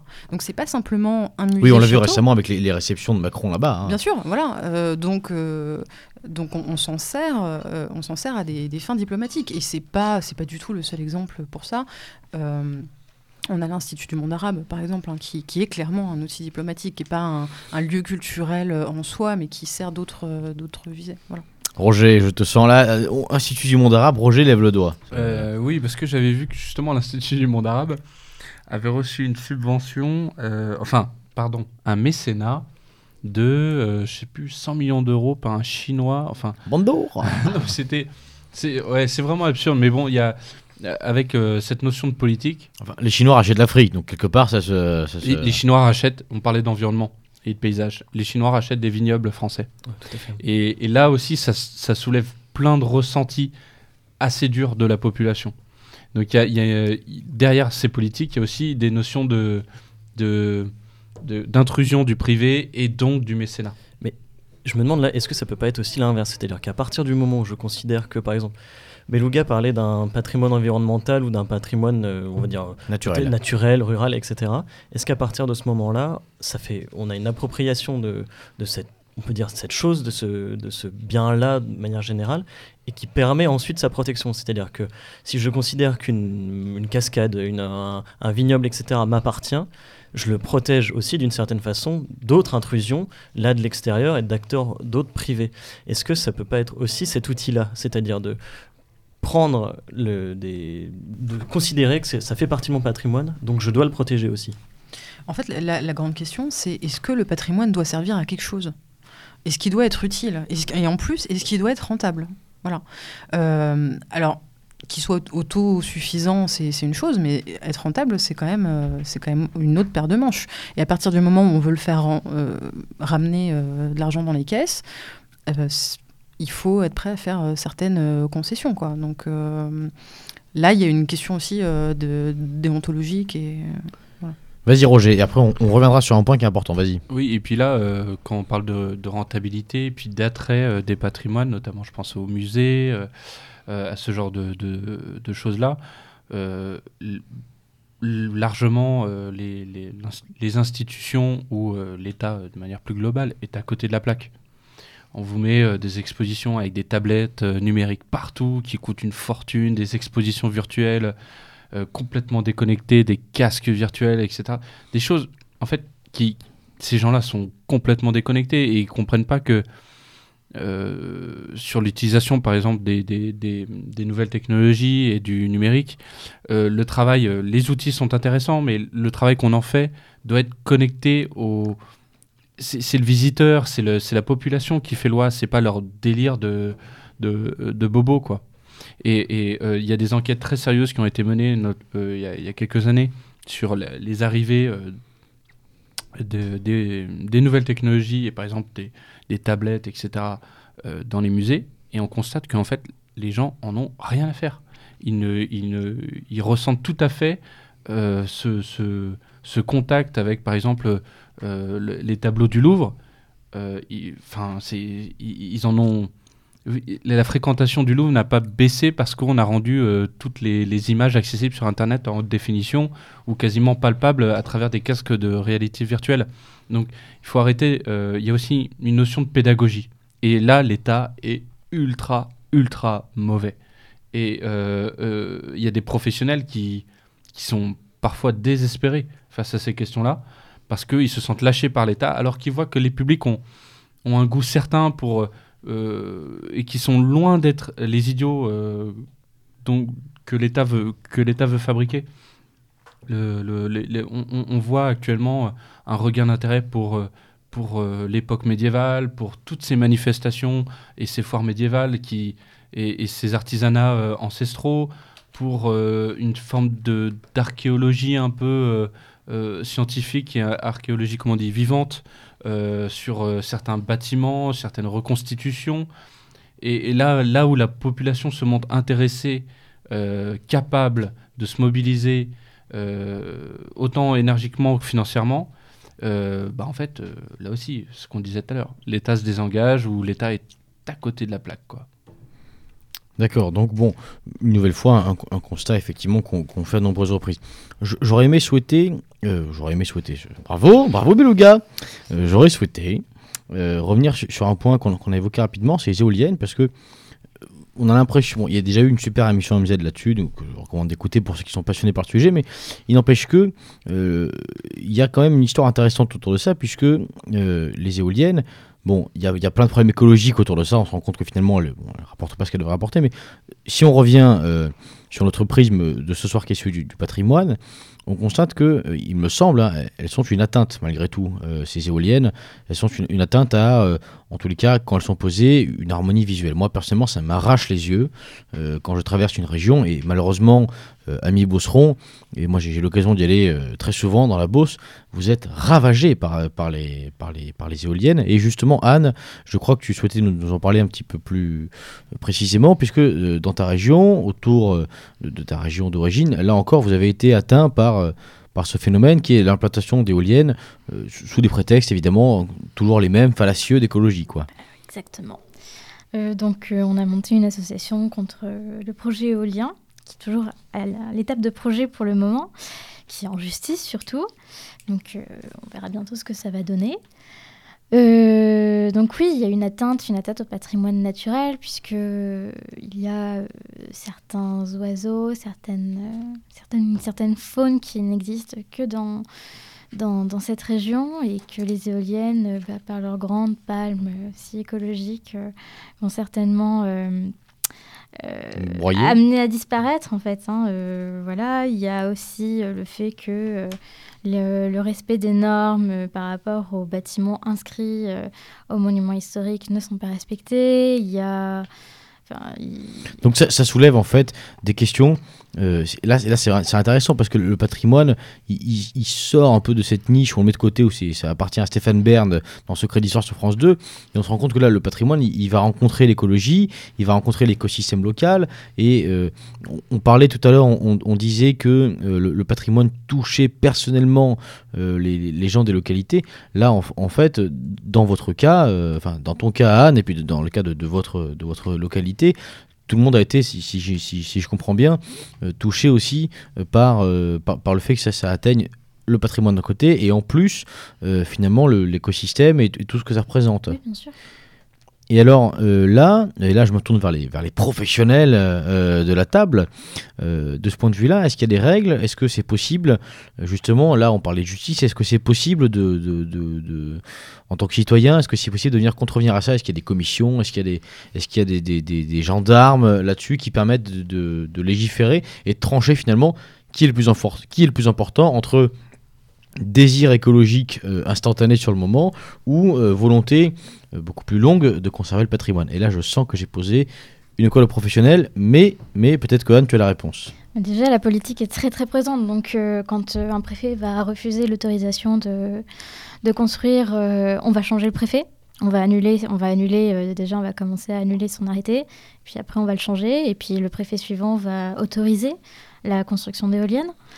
Euh, ensuite, euh, euh, il y a des associations qui euh, militent contre l'installation d'éoliennes à côté de bâtiments euh, classés, euh, notamment des châteaux et tout. Et il y a des avocats spécialistes dans la question, mais bon, souvent, comme c'est une question politique, la politique l'emporte. Donc là, là encore, on retrouve cette idée dont tu parlais tout à l'heure, euh, Ninon, euh, de l'intrusion, de l'instrumentalisation que fait le politique. Et puis évidemment, on imagine bien que euh, le lobby éolien doit pas être bien loin derrière tout ça également. Euh, donc bon, c'était pour compléter un petit peu notre, propos à ce, à ce sujet. Voilà, voilà, voilà au sujet des éoliens. Ensuite, quand on parle de patrimoine, on, on s'imagine la conservation. Mais finalement, est-ce qu'il n'y a pas une distinction à faire entre le fait de conserver un patrimoine, le fait de le sauver, le fait de le construire, tout ça, c'est des mots qu'on emploie souvent au sujet du patrimoine. Et finalement, euh, comment se distingue-t-il Quelles sont les étapes autour d'un patrimoine? Est-ce que d'abord, une fois qu'on l'a sauvé, comment on fait pour le conserver? Est-ce qu'on peut le conserver sans le sauver? Alors, je vous pose plein de questions à la fois, mais globalement, euh, le but, c'est qu'est-ce qu'on fait d'un patrimoine qu'on a? Comment est-ce qu'on peut faire? Qu'on soit euh, à l'échelle locale, d'un point de vue juridique, d'un point de vue aussi euh, d'un point de vue aussi citoyen, euh, quelle distinction on peut opérer, ou simplement du point de vue qui est le vôtre, celui des professionnels du patrimoine, euh, quelle distinction on peut opérer entre sauvetage, conservation et construction de patrimoine? Je sais pas s'il y a toujours une, une vision à long terme en fait. Quand il y a une mobilisation, c'est souvent in extremis quoi, parce qu'on est face à, un édifice qui s'effondre, qui s'écroule, et, le but c'est vraiment de le maintenir d'abord, et puis ensuite euh, de le reconstruire et, euh, et peut-être après de le réhabiliter et, et de le convertir pour en faire quelque chose, mais mais au début je suis pas sûre qu'il y ait toujours une vision à long terme. Roger?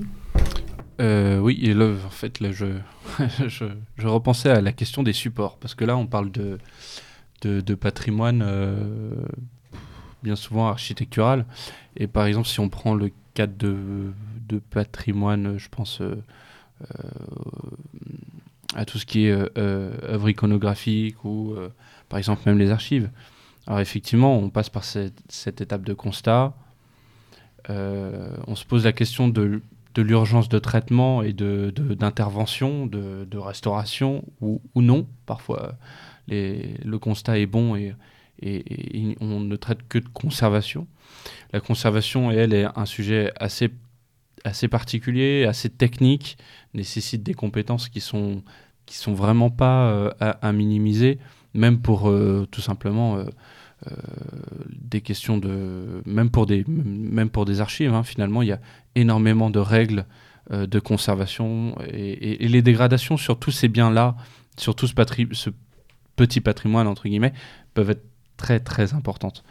Et une fois que ce, une fois que ces restaurations ont été faites et euh, que le, patrimoine se trouve en, bon état et il se retrouve valorisable et donc communicable. Et c'est ça qui peut être intéressant, c'est que euh, une carte du, 18e siècle, une, peinture euh, à l'huile sur toile peuvent être largement communiquées à des tas de musées, à des, tas de structures pour, du, pour du mécénat, pour, euh, pour des expositions, euh, pour des prêts à l'étranger. Il y a hum, une, une grande euh, circulation euh, intellectuelle, culturelle qui peut, qui peut être faite. Après, c'est malheureusement, euh, ces, transports et ces notions de communication sont de plus en plus chers. Et c'est, je, je constate, alors c'est une opinion personnelle, mais je constate euh, dans, le cadre fran- francilien, j'ai l'impression que finalement les prêts d'œuvres, euh, les échanges d'œuvres entre structures pour exposition ou autres projets sont tellement, tellement chers que parfois ils sont abandonnés. Vous avez énormément de questions relatives à, la question financière, quoi. Le, transport, euh, les assurances, euh, les coûts de restauration, tout ça, ça devient énorme, mais vraiment énorme. Et donc du coup, euh, ça, casse tout de suite euh, toutes les initiatives. Et c'est pour ça, euh, je pense que c'est pour ça qu'il y a beaucoup de musées en province qui, quelque part, en bénéficient. Et des structures qui commencent à se monter en province, des musées, des, des, des, des hôtels particuliers reconvertis en, en, mécénat ou en petite valorisation culturelle, qui sont extrêmement intéressantes. Euh, je pense notamment euh, à certaines... euh, j'ai eu l'occasion de visiter des... J'étais perdu dans le Puy-de-Dôme, j'ai eu l'occasion de visiter des, des, petites communes du Puy-de-Dôme avec des bâtiments qui ont été rénovés et fi- euh, dont la, rénovation a été financée par, des, par, des, par du mécénat euh, d'entreprise. Et ensuite, euh, les locaux, euh, toujours appartenant euh, à des entreprises et des privés, ont été euh, prêtés gracieusement, enfin sont prêtés gracieusement toute l'année à la commune pour euh, des expositions de dessins, d'aquarelles, des choses qui, sont, qui ont trait à la vie locale. Donc euh, ça n'a pas l'air, mais c'est finalement ça décharge euh, beaucoup de soucis pour la commune euh, et ça fait une petite vie parce que ça fait une petite vie à une échelle locale. Vous voyez, vous sortez un peu de votre de votre de votre de votre jardin et dans des territoires, notamment, on le voit bien en France, quoi. Il y a des territoires qui sont en, voie de paupérisation énorme où il y a qui, qui vont devenir des déserts culturels et ce genre d'initiative, ce genre de, de- de petites intentions, de, de petits travaux prennent un vrai vrai sens pour euh, pour les populations, pour les communes. Anne, tu voulais ajouter quelque chose? Oui, alors quand euh, donc euh, on a vu que le patrimoine c'était plein de choses, le patrimoine bâti, euh, le patrimoine, les savoir-faire aussi, des, des savoir-faire qui se perdent et qui peuvent être considérés comme du patrimoine local. Voilà. Euh, il existe euh, juridiquement parlant des, euh, des solutions pour un minima les conserver. Euh, les faire inscrire aux au, monuments historiques, euh, les faire classer. Ou... Encore, je sais que L'ONU euh, permet aussi le classement de certains savoir-faire au titre de patrimoine immatériel du monde, enfin, des, des choses comme ça. C'est très compliqué, il y a de nombreuses conditions à remplir, mais pour les plus téméraires d'entre nous, ça peut être très très intéressant. Ouais, Tu parlais tout à l'heure aussi des bâtiments, de, enfin des, des bâtiments historiques de France, etc. C'est un moyen aussi de permettre cette conservation-là. Et pour le coup, on se réapproprie aussi le public, j'ai envie de dire. Bien sûr, parce que en fait, le patrimoine local, enfin, le patrimoine de manière générale, c'est ce qu'on l'a dit tout à l'heure, une identité. Donc, euh, quelqu'un qui va voir euh, une pauvre petite chapelle euh, avec son toit complètement détruit et tout, va se dire ah c'est quand même superbe et tout. Est-ce qu'on pourrait pas faire quelque chose? Va peut-être monter une association, euh, demander des fonds, va commencer à restaurer et tout, et puis va dire ah bah, peut-être que si on regarde juridiquement, euh, on pourrait peut-être euh, l'inscrire au, au monument historique de France, euh, ça pourrait être intéressant. Et hop Alors après, il y, a des- il y a des conditions que, que je ne connais pas, qu'il faut certainement remplir. Euh, je ne me suis pas trop penchée là-dessus pour le moment, euh, mais ça peut, ça peut se faire. Ouais, autant utiliser tous les outils qu'on Bien a sûr. à notre, à notre main. Alors, Roger. Roger, tu... Ninon, tu voulais Oui. ajouter quelque chose, pardon. Roger n'est pas là. Euh, oui, oui, alors. je- Pourtant, mais c'est- alors, c'est- c'est dur de le faire disparaître, hein, parce que- ouais. oui, oui, ce qui est imposant. Euh, non, effectivement, il y a, il y a des initiatives euh, locales qui réussissent très bien, qui utilisent tous les outils qui sont à leur disposition. Mais on constate quand même que quand, euh, quand les politiques sont pas d'accord, ils trouvent très très souvent euh, le, le moyen de pas de pas céder. Et, euh, et ça s'est vu, euh, ça s'est vu même en, en région parisienne, en proche banlieue. Euh, je ne sais pas si vous avez entendu parler de la, de la gare Liche, Pas du tout. qui est une très très très très belle gare euh, 19e, qui a été construite pour une exposition universelle et qui se trouve entre la gare d'Anières et la gare de Bois-Colombes. Voilà, donc on est dans le 92, dans le, dans le nord de Paris. Et euh, donc là, il y a une mobilisation euh, très importante euh, des, habitants, que ce soit d'Anières ou de Bois-Colombes, qui se sont associés avec des architectes, avec des gens qui bossent dans le patrimoine, qui ont fait tout plein de projets de mobilisation, organisé plein de petits événements autour. En fait, cette gare-là, elle a été placée à cet endroit-là, donc après l'Expo universelle, et euh, elle est tombée progressivement en ruine. Et tout de suite, il y a eu euh, l'idée de la raser. Il y a eu une mobilisation à ce moment-là, et donc elle a été inscrite à l'inventaire. Et euh, donc voilà, donc elle n'a pas été rasée. Le truc, c'est qu'en fait, on l'a laissée progressivement tomber en ruine, euh, malgré, euh, malgré ce- cette inscription-là. Une Malgré les technique pour la raser, finalement. ça, Ouais, parce que euh, elle prend feu, tiens, subitement. De toute façon, il y aura toujours un petit feu qui pourra se déclarer, voilà, par des squatteurs, par tout ce que tu veux. Ça va rouiller, ça va se délabrer, on va en interdire l'accès, et puis on va attendre hein, très très patiemment, et puis on finira par récupérer le terrain. Parce que vous doutez bien qu'un un terrain euh, de, de ces dimensions-là en région parisienne, ça vaut quand même euh, une petite somme. Et puis Des on peut, euh, oui, oui, et puis il y a déjà des projets. Ce qui est, ce qui est génial, c'est qu'il y a déjà des projets.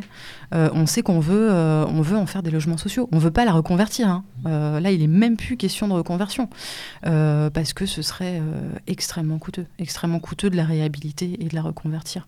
Donc on veut la raser et on va attendre qu'elle se délabre et puis on récupérera le terrain pour en faire d'autres choses. Je rebondis parce qu'il s'est passé exactement la même chose euh, du côté de Belleville. Et Dieu sait que c'est des associations, pour le coup, qui ne sont pas, euh, entre guillemets, très favorables à Méridien Zéro. Mais des... à Belleville, il y a toute Pour- une Pourquoi, histoire. entre guillemets? De- bah, parce que les associations en fait qui sont mises là, euh, enfin, bon, je, vais re- je vais revenir sur l'histoire de ce qui s'est passé dans ce quartier-là. C'est des, des quartiers Belleville qui sont historiquement euh, artistiques et aussi il y a tout plein d'ateliers etc. qui Belleville, on, existent. on va préciser quand même. Belleville, c'est un quartier parisien. Oui, tout à fait. Excusez-moi. Oui, je parle. Comme il n'y a que des Parisiens autour de la table, j'oublie que. S'est cru forcément- chez maman, quoi. Tout- voilà. Exactement. Excusez-moi. Qui a été réinvesti par, euh, par les bobos ces dernières années. Tout à fait. Mais malgré tout, il y a quand même encore aujourd'hui des ateliers et des artisans, notamment des, forgerons, etc., qui existent encore là-bas, euh, des ferronneries d'art, etc., etc. Et euh, il y a eu pour projet de, d'enlever une majorité de ces ateliers-là pour faire notamment des hôtels, parce que, comme tu disais, ces quartiers-là sont réhabilités notamment par des bobos, etc., qui sont quand même attractifs. Les loyers sont dans ces quartiers-là pas très chers, ce qui permet euh, de construire à moindre coût. Euh, malgré tout, des associations sont levées contre ça. Et ce qui s'est passé, c'est exactement ce que tu décris. C'est-à-dire qu'on a préféré, on a trouvé un compromis en disant Ok, on laisse les ateliers, mais on les, on les a laissés entre guillemets un peu mourir. Et il n'y avait entre guillemets plus d'aide pour ces ateliers-là qui sont au fur et à mesure morts et euh, Mhm. ce qui a permis justement ce phénomène après de les raser et de remettre des hôtels à la place. Donc c'est exactement ce que tu décris. Oui, mais ça se voit même euh, beaucoup plus largement hein, en, en banlieue parisienne, donc même pas, même pas dans Paris intramuros, en banlieue, avec ce qui constitue aussi notre patrimoine ouvrier, avec euh, des, euh, des, des- petites maisons ouvrières en meulière. Alors ça, c'est un patrimoine qui est en train de disparaître complètement. Euh, parce qu'on joue avec les préemptions de la mairie euh, dans, le cadre, euh, dans le cas de vente. Voilà, donc la mairie préempte.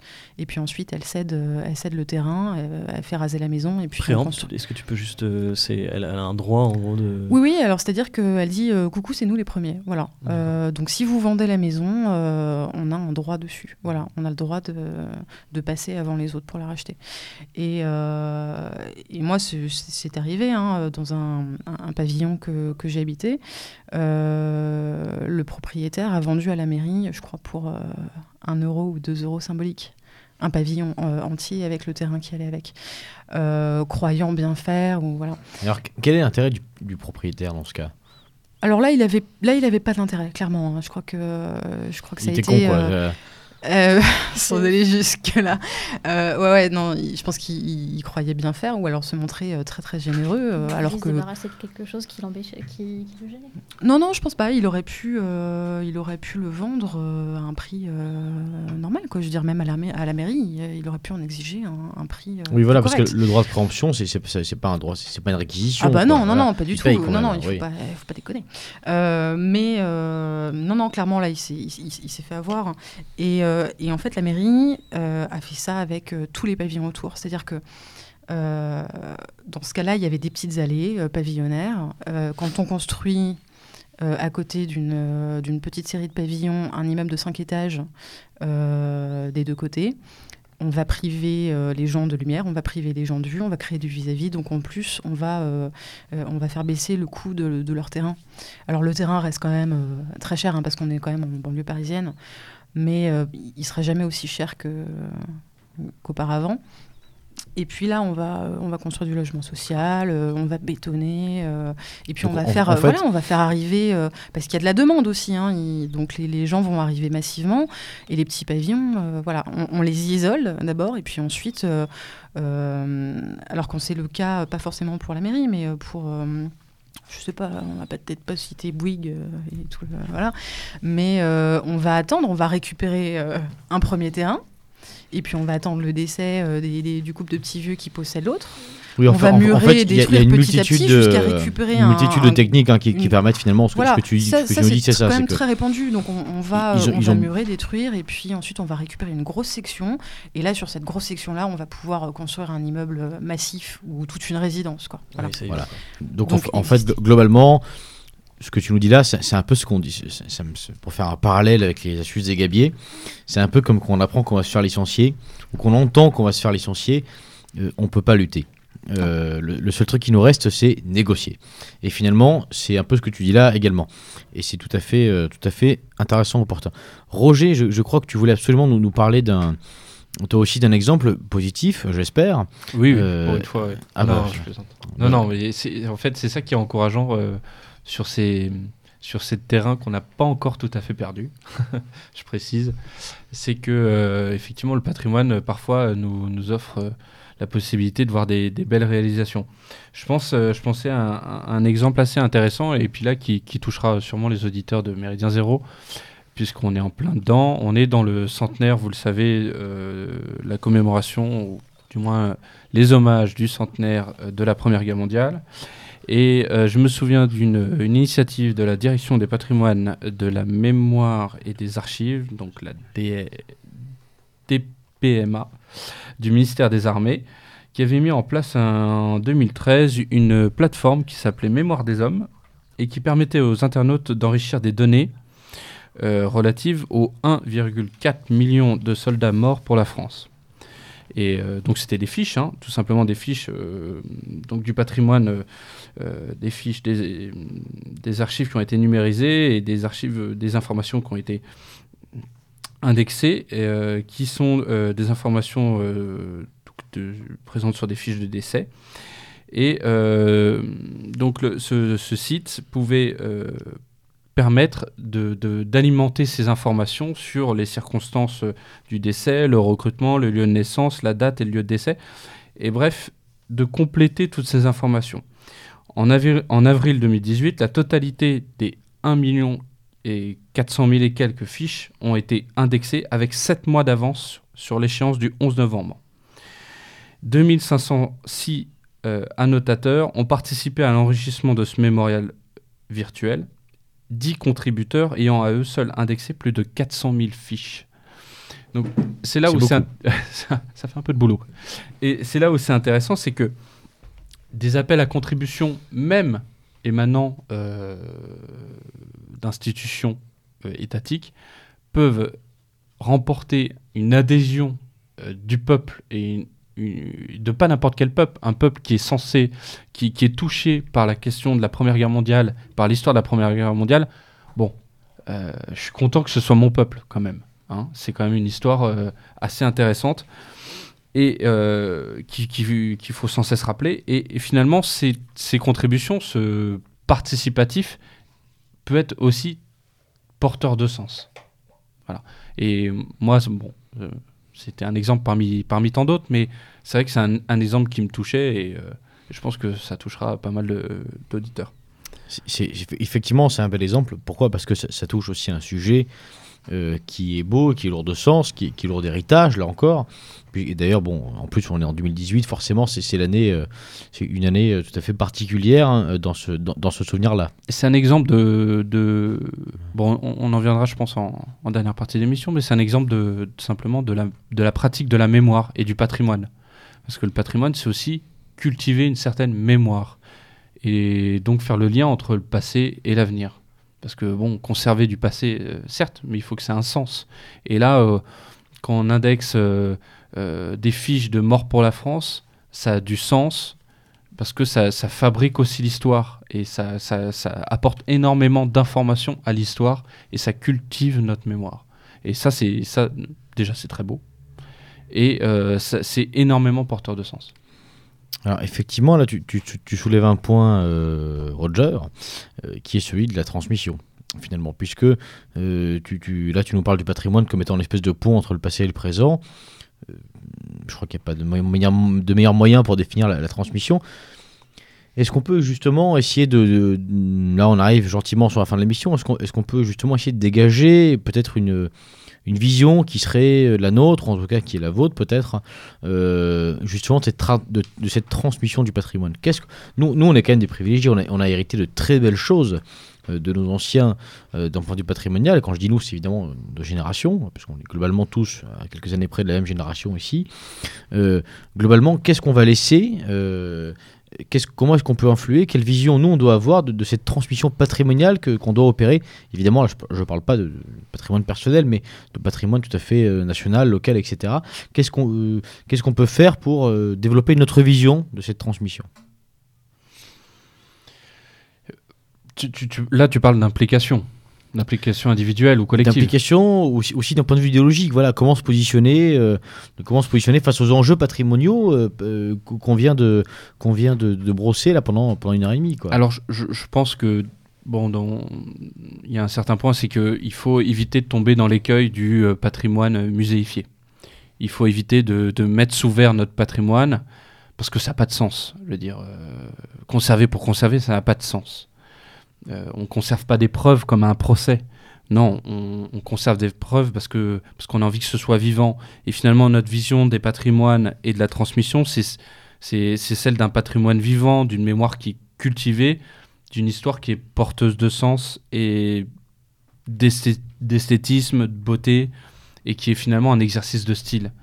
Et, c'est là où la valorisation et la valorisation des patrimoines est importante. C'est qu'elle elle conduit à ça. Et, c'est pour ça que bon, moi je fais, c'est quelque chose qui est important dans ma vie professionnelle, c'est que j'essaie de de rendre pratique ce patrimoine. C'est qu'il il ne soit pas simplement quelque chose, voilà, sous verre, figé dans le temps. C'est qu'il faut qu'il il arrive à, à passer les âges, à se transformer et à délivrer toujours autant d'histoire et de sens. Enfin, voilà. Moi, c'est. Il faut que je, je pense que le patrimoine doit être riche d'enseignements. Anne Alors oui, euh, riche d'enseignements, euh, euh, il faut aussi euh, permettre à, à tous euh, de pouvoir y accéder. Donc euh, ça passe par euh, euh, l'engagement dans des associations euh, qui euh, mettent en valeur ce patrimoine, qui écrivent des bouquins, qui, euh, qui organisent euh, des, des visites, euh, des, des colloques, des conférences. euh, il faut, faut s'y rendre, il faut s'intéresser. Il faut surtout s'intéresser en fait à, tout ça, euh, comprendre et, euh, et s'intéresser. Euh, Ça, on le dira jamais, assez de toute façon à, l'antenne de cette radio. Euh, quoi de plus beau euh, que s'engager dans une association locale pour euh, sauver du, patrimoine local. Euh, je, crois que c'est peut-être la base de ce qu'on pourrait considérer comme étant comme étant le militantisme qu'on défend finalement. Voilà là je je fais chronique à, à toute la doctrine militante développée euh, autour de ce micro en passant euh, en partant du pavillon noir de Lieutenant en passant par euh, une critique positive en toutes les émissions militantes qu'on a fait on rabâche c'est vraiment notre cheval de Troie on rabâche sans cesse la même chose et on va continuer de le faire. Donc là bon Anne tu, tu tu, abondes dans l'autre sens euh, à 100%, puisque voilà, engagez-vous, engagez-vous euh, localement. Voilà, il n'y a pas besoin de faire partie de, de je sais pas quel groupuscule euh, euh, nationaliste révolutionnaire pour, militer, mais n'importe quoi. Engagez-vous dans l'association du coin qui organise des concerts, qui valorise effectivement, qui fait vivre le patrimoine, comme tu le disais si bien, Roger, et, euh, et aussi évidemment qui le protège. Ninon Oui, alors moi, c'est vrai que j'ai pas cette approche-là du patrimoine. Je suis pas directement impliquée dans la valorisation. Moi, c'est vraiment l'étude des objets qui m'intéresse. Mais du coup, euh, quand il y a une opération de sauvegarde du patrimoine ou de restauration euh, au- autour, euh, le, le mieux, je pense, c'est qu'il y ait euh, y ait une, phase de communication au public, voilà, pour expliquer ce qu'on a fait, euh, pourquoi on l'a fait. Et euh, donc j'ai participé à une, expérience euh, de, ce genre-là après la restauration d'un très très très très vieux cimetière. Donc la mairie a organisé un espèce de, petit colloque et donc a fait venir une association spécialisée. Et, les gens sont venus sont venus en masse, vraiment.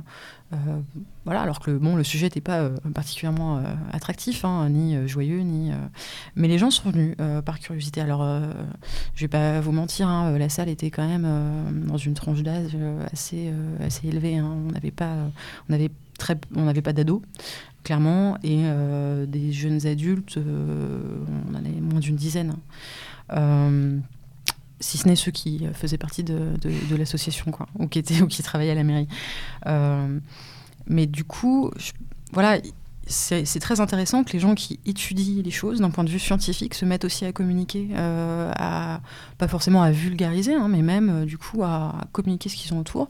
Et du coup, là, on va réunir les gens qui ont travaillé euh, à la restauration, on va réunir les gens qui sont spécialistes du sujet, mais plutôt au sens large, et puis euh, du coup euh, la mairie, c'est-à-dire les pouvoirs locaux, et puis les gens. Donc tout le monde est, euh, est réuni autour de ça, et ça c'est un, un premier pas euh, vers, vers la transmission. Roger. Euh, oui, oui, pour compléter, alors cette, euh, effectivement, cette valorisation intelligente des patrimoines, euh, je pense qu'effectivement, en fait, il faut, il faut s'engager pour, pour, comme toujours, euh, se dépasser, euh, dépasser son intérêt individuel et aller au-delà. Et finalement, le patrimoine, c'est un, vecteur de, de communication à un plus grand nombre, à quelque chose de plus grand que soi. Et, et la préservation du patrimoine, c'est très bien. Le patrimoine, la transmission, c'est très bien. Mais il faut aussi viser euh, la création d'un nouveau patrimoine. Et là, c'est un sujet peut-être un, un peu plus délicat qui, qui mériterait un peu plus d'explications. Mais pour, pour faire court, il, il faut, euh, il, faut, il va falloir encourager aussi euh, les nouveaux talents. Il va falloir encourager les personnes qui, qui pratiquent des savoir-faire euh, ancestraux et qui, par tâtonnement, aujourd'hui, arrivent à, à recréer de nouvelles choses qui peuvent intégrer le patrimoine de demain. Et ça, c'est super important, cette pratique-là de, des choses. On, l'oublie, on, croit que, effectivement, comme le château et le musée, les choses sont figées dans le temps. Oui, mais ça a besoin d'être pratiqué. Et, ça, alors, heureusement, en France, on a, on a, on a un excellent patrimoine du savoir-faire et de l'artisanat euh, qui, qui est en crise parce qu'il manque de moyens et il manque de, de, communication. Mais on a, des, on a des grands talents qui sont, qui sont pas assez nombreux, mais on a des grands talents de la restauration et de la pratique du, du, patrimoine euh, artisanal. Et ça, c'est incroyable. Il faut soutenir dès qu'on peut. il faut soutenir tout ça au lieu d'envoyer nos nos enfants euh, dans, dans, des, dans des écoles de, de, de commerce et il faudrait aussi euh, penser à, à les envoyer pratiquer euh, euh, peut-être euh, dès leur adolescence des, des, ex- des expériences de, patri- de patrimoine pour peut-être faire naître en, en, eux des, des, restaurateurs, des, des gens qui sont passionnés. Et des gens qui sont passionnés, c'est des gens qui, qui participent, comme je disais, au, au patrimoine et donc à une, à une nation. Le quand, quand on pratique le patrimoine, on, on est généreux parce qu'on, on- on- quelque part, on parle et on agit pour le peuple, pour la nation. Et, et, et c'est ça qui est, qui, qui est très beau. Ouais, c'est pas quelque chose qui est finalement pour vous autour de cette table figée. C'est pas quand on parle de patrimoine, on, on pense généralement au passé. Là, ce que tu es en train de dire, c'est que le patrimoine, c'est aussi ce que tu vas léguer, ce qui va être futur, et que pour ça, il faut se réinvestir dedans et se resensibiliser à ça. Oui, oui, oui, c'est vrai. Mais euh, quand je disais patrimoine figé, c'est vrai qu'en fait, c'est plus une impression. C'est que parfois, on a des, des, des publics qui, bon, qui nous font un peu tomber de haut parce qu'il il y a peut-être une, une mauvaise communication de notre part, mais euh, il y a, Oui, une rééducation des gens aussi. il y hein. a une Enfin, rééducation des gens et puis surtout, il, il faut montrer aussi toutes les étapes un peu ingrates de, de la maison patrimoine, c'est-à-dire tout le travail de, de, de fond qu'il y a à faire et, et, de préparation. Et, voilà, c'est- tout aussi important comme travail. Eh bien, maintenant, j'aimerais vous poser une petite colle pour finir l'émission. J'aimerais que vous me donniez, euh, tous, y compris toi, Foxley, surtout toi, Foxley, euh, j'aimerais que vous me parliez de la dernière exposition que vous avez fait, euh, l'ex- l'expo préférée que, vous avez eu à faire les six derniers mois. Une expo qui vous, a marqué, pourquoi elle vous a marqué, de, de quoi elle parlait effectivement, et surtout, si elle est encore, euh, si elle est encore euh, visitable, eh bien, euh, comment est-ce qu'on peut s'y rendre? Foxley. Et ben moi je suis allé, alors ça va être très parisiano-parisien encore une fois, mais je suis allé à l'Orangerie parce que je suis C'est où ça, l'orangerie? personnellement dans le jardin des Tuileries. Euh, je suis personnellement euh, passionné des impressionnistes et donc je suis allé voir les nymphéas de Monet. Euh, et alors ça m'a marqué pour deux choses déjà parce que quand vous allez les voir c'est magnifique etc. Voilà, ça. Mais ça m'a marqué aussi parce que les Voilà. gens les gens regardaient ces tableaux par leur portable, c'est-à-dire qu'ils étaient devant, tous alignés avec leur portable à prendre des photos.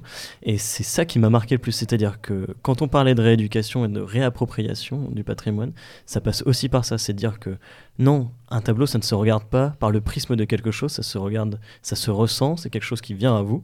Et je ne, bah, l'orangerie, c'est ouvert, c'est gratuit en plus euh, pour les, les étudiants, etc. C'est pas très cher, je crois, pour, euh, pour les, pour les, les plus. Donc euh, je vous invite à y aller tous.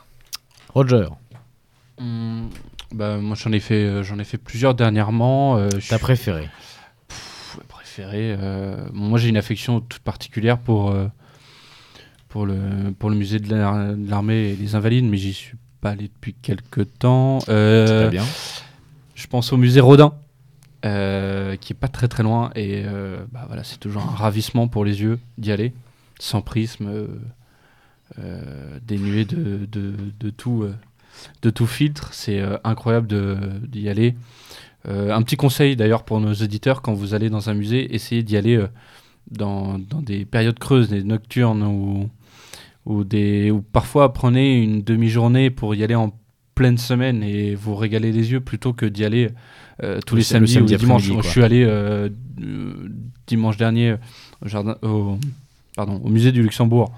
Euh, une horreur, une horreur. C'était blindé, euh, euh, pff, trois quarts d'heure de queue. euh, euh, C'était au- au- aussi rempli que, que, que les boîtes de nuit de, de ma jeunesse. Et tu connais sais bien. que tu les as Voilà. Et, et j'ai- voilà. et j'en ai fréquenté pas mal. Euh, non, non, c'était vraiment, c'était vraiment l'horreur. Donc, euh, il y a vo- d'une part, il faut euh, sortir un peu du cadre parisien et, euh, et parfois, euh, il faut faire l'effort de, de, de, de, de pratiquer le, euh, ces, ces, pardon, ces centres-là. Il faut les pratiquer euh, euh, librement, parfois en pleine semaine. Je rebondis tout parce que euh, quand tu parles du musée Rodin, il y a un musée qui est un peu moins connu qui s'appelle le musée Bourdelle, je crois, vers Montparnasse, qui est un des disciples de Rodin et donc euh, je vous invite aussi à y aller parce qu'il est très très beau et beaucoup moins connu donc il y a moins de monde aussi. Bien, maintenant, on est, com- comme on est des vrais, des vrais gentlemen, les dames pour finir. Euh, Ninon, Euh, oui, ouais, j'ai fait quelques expos euh, temporaires, mais euh, alors il y a eu l'expo Quai qui, était, qui était assez géniale sur les fantômes d'Asie, incontournable. Mais alors il n'y a pas que les musées, il y a aussi les galeries parisiennes qu'on oublie très souvent parce qu'on se dit, oh là, c'est feutré, euh, ça a l'air réservé à des gens un peu, euh, un peu fortunés, on va s'attendre à ce que euh, je lâche des billets, euh, qu'est-ce qui se passe, qu'est-ce que je fais Non, non, il faut, faut oser rentrer quand il y a une expo temporaire dans une galerie. Vous n'êtes pas obligé d'être sur votre 31. euh, vous pouvez poser des questions aux gens qui sont là. Vous pouvez vous intéresser. Vous n'êtes pas forcément là pour, pour acheter. Alors effectivement, il y, y a eu l'expo Mucha qui était, qui était assez sympa, quoique euh, je crois que j'ai jamais eu aussi froid dans un musée de ma vie. Euh, je sais pas si c'est tout à fait la même Ah chose, ouais. mais il y avait les, les- les souffleries à fond, les, les vigiles étaient en gros manteau. Et euh, les, les vigiles en général sont très frileux. apparemment. ah ouais, c'était dingue. Ils viennent de Et- pays chauds. oui, on pourrait faire un point là-dessus sur le recrutement des catégories C dans les musées, mais c'est un autre sujet. Euh, et puis non, effectivement, ouais, faut éviter, euh, faut éviter les, les heures d'affluence parce que ça se transforme. Enfin, on ressort de là, on a envie de, de cogner sur tout le monde et on n'a pas passé un bon moment. Euh, et puis, euh, et puis ouais, faut, faut privilégier aussi les petits coins en province, quoi, le, le patrimoine vernaculaire et puis les petits musées. Voilà, il n'y a pas, a pas que la capitale. Pardon. Il y a- oui, il y a, des, y a des, vraiment des super musées dans, dans les provinces et même dans les, dans les départements limitrophes à Paris. Il y a des super trucs à aller voir. Euh, je pense, il- il- je conseille aux éditeurs d'aller faire un petit tour, ne serait-ce que sur la, la petite ceinture, qui est aujourd'hui assez malmenée et qui est, euh, dans, qui est destinée à un projet euh, assez honteux par la mairie de Paris. Donc, euh, profitez-en pendant que, pendant que c'est c'est encore faisable. Roger, tu as encore coupé la parole aux dames. C'est pas Ah, bien. pardon, pardon, pardon, pardon, Anne. Ninon, Ninon tu, avais, tu avais terminé. Anne, on t'écoute. Alors moi, l'exposition euh, que j'ai faite dernièrement et que j'ai vraiment aimée, c'est l'exposition sur les robes de mariée au château de Champs-sur-Marne, qui était vraiment très très très belle euh, sur l'histoire de la robe de mariée, euh, sur l'histoire de son accessoire, et aussi le château de Champs est particulièrement particulièrement beau, bien bien meublé et très sympathique à visiter. Bien. Je, je sens le, le regard interrogateur euh, de, de Foxley. Euh, donc du oui, je vais dire moi aussi, oui, voilà, Oui, oui, oui, j'ai compris. Alors moi, moi c'est très classique, c'est Ah, le stade de Lens, c'est ça bateau. Non, pas du tout. Je suis allé voir l'ex- l'expo qui a été très médiatisée, très euh, dont, dont on a beaucoup parlé au sujet de Napoléon.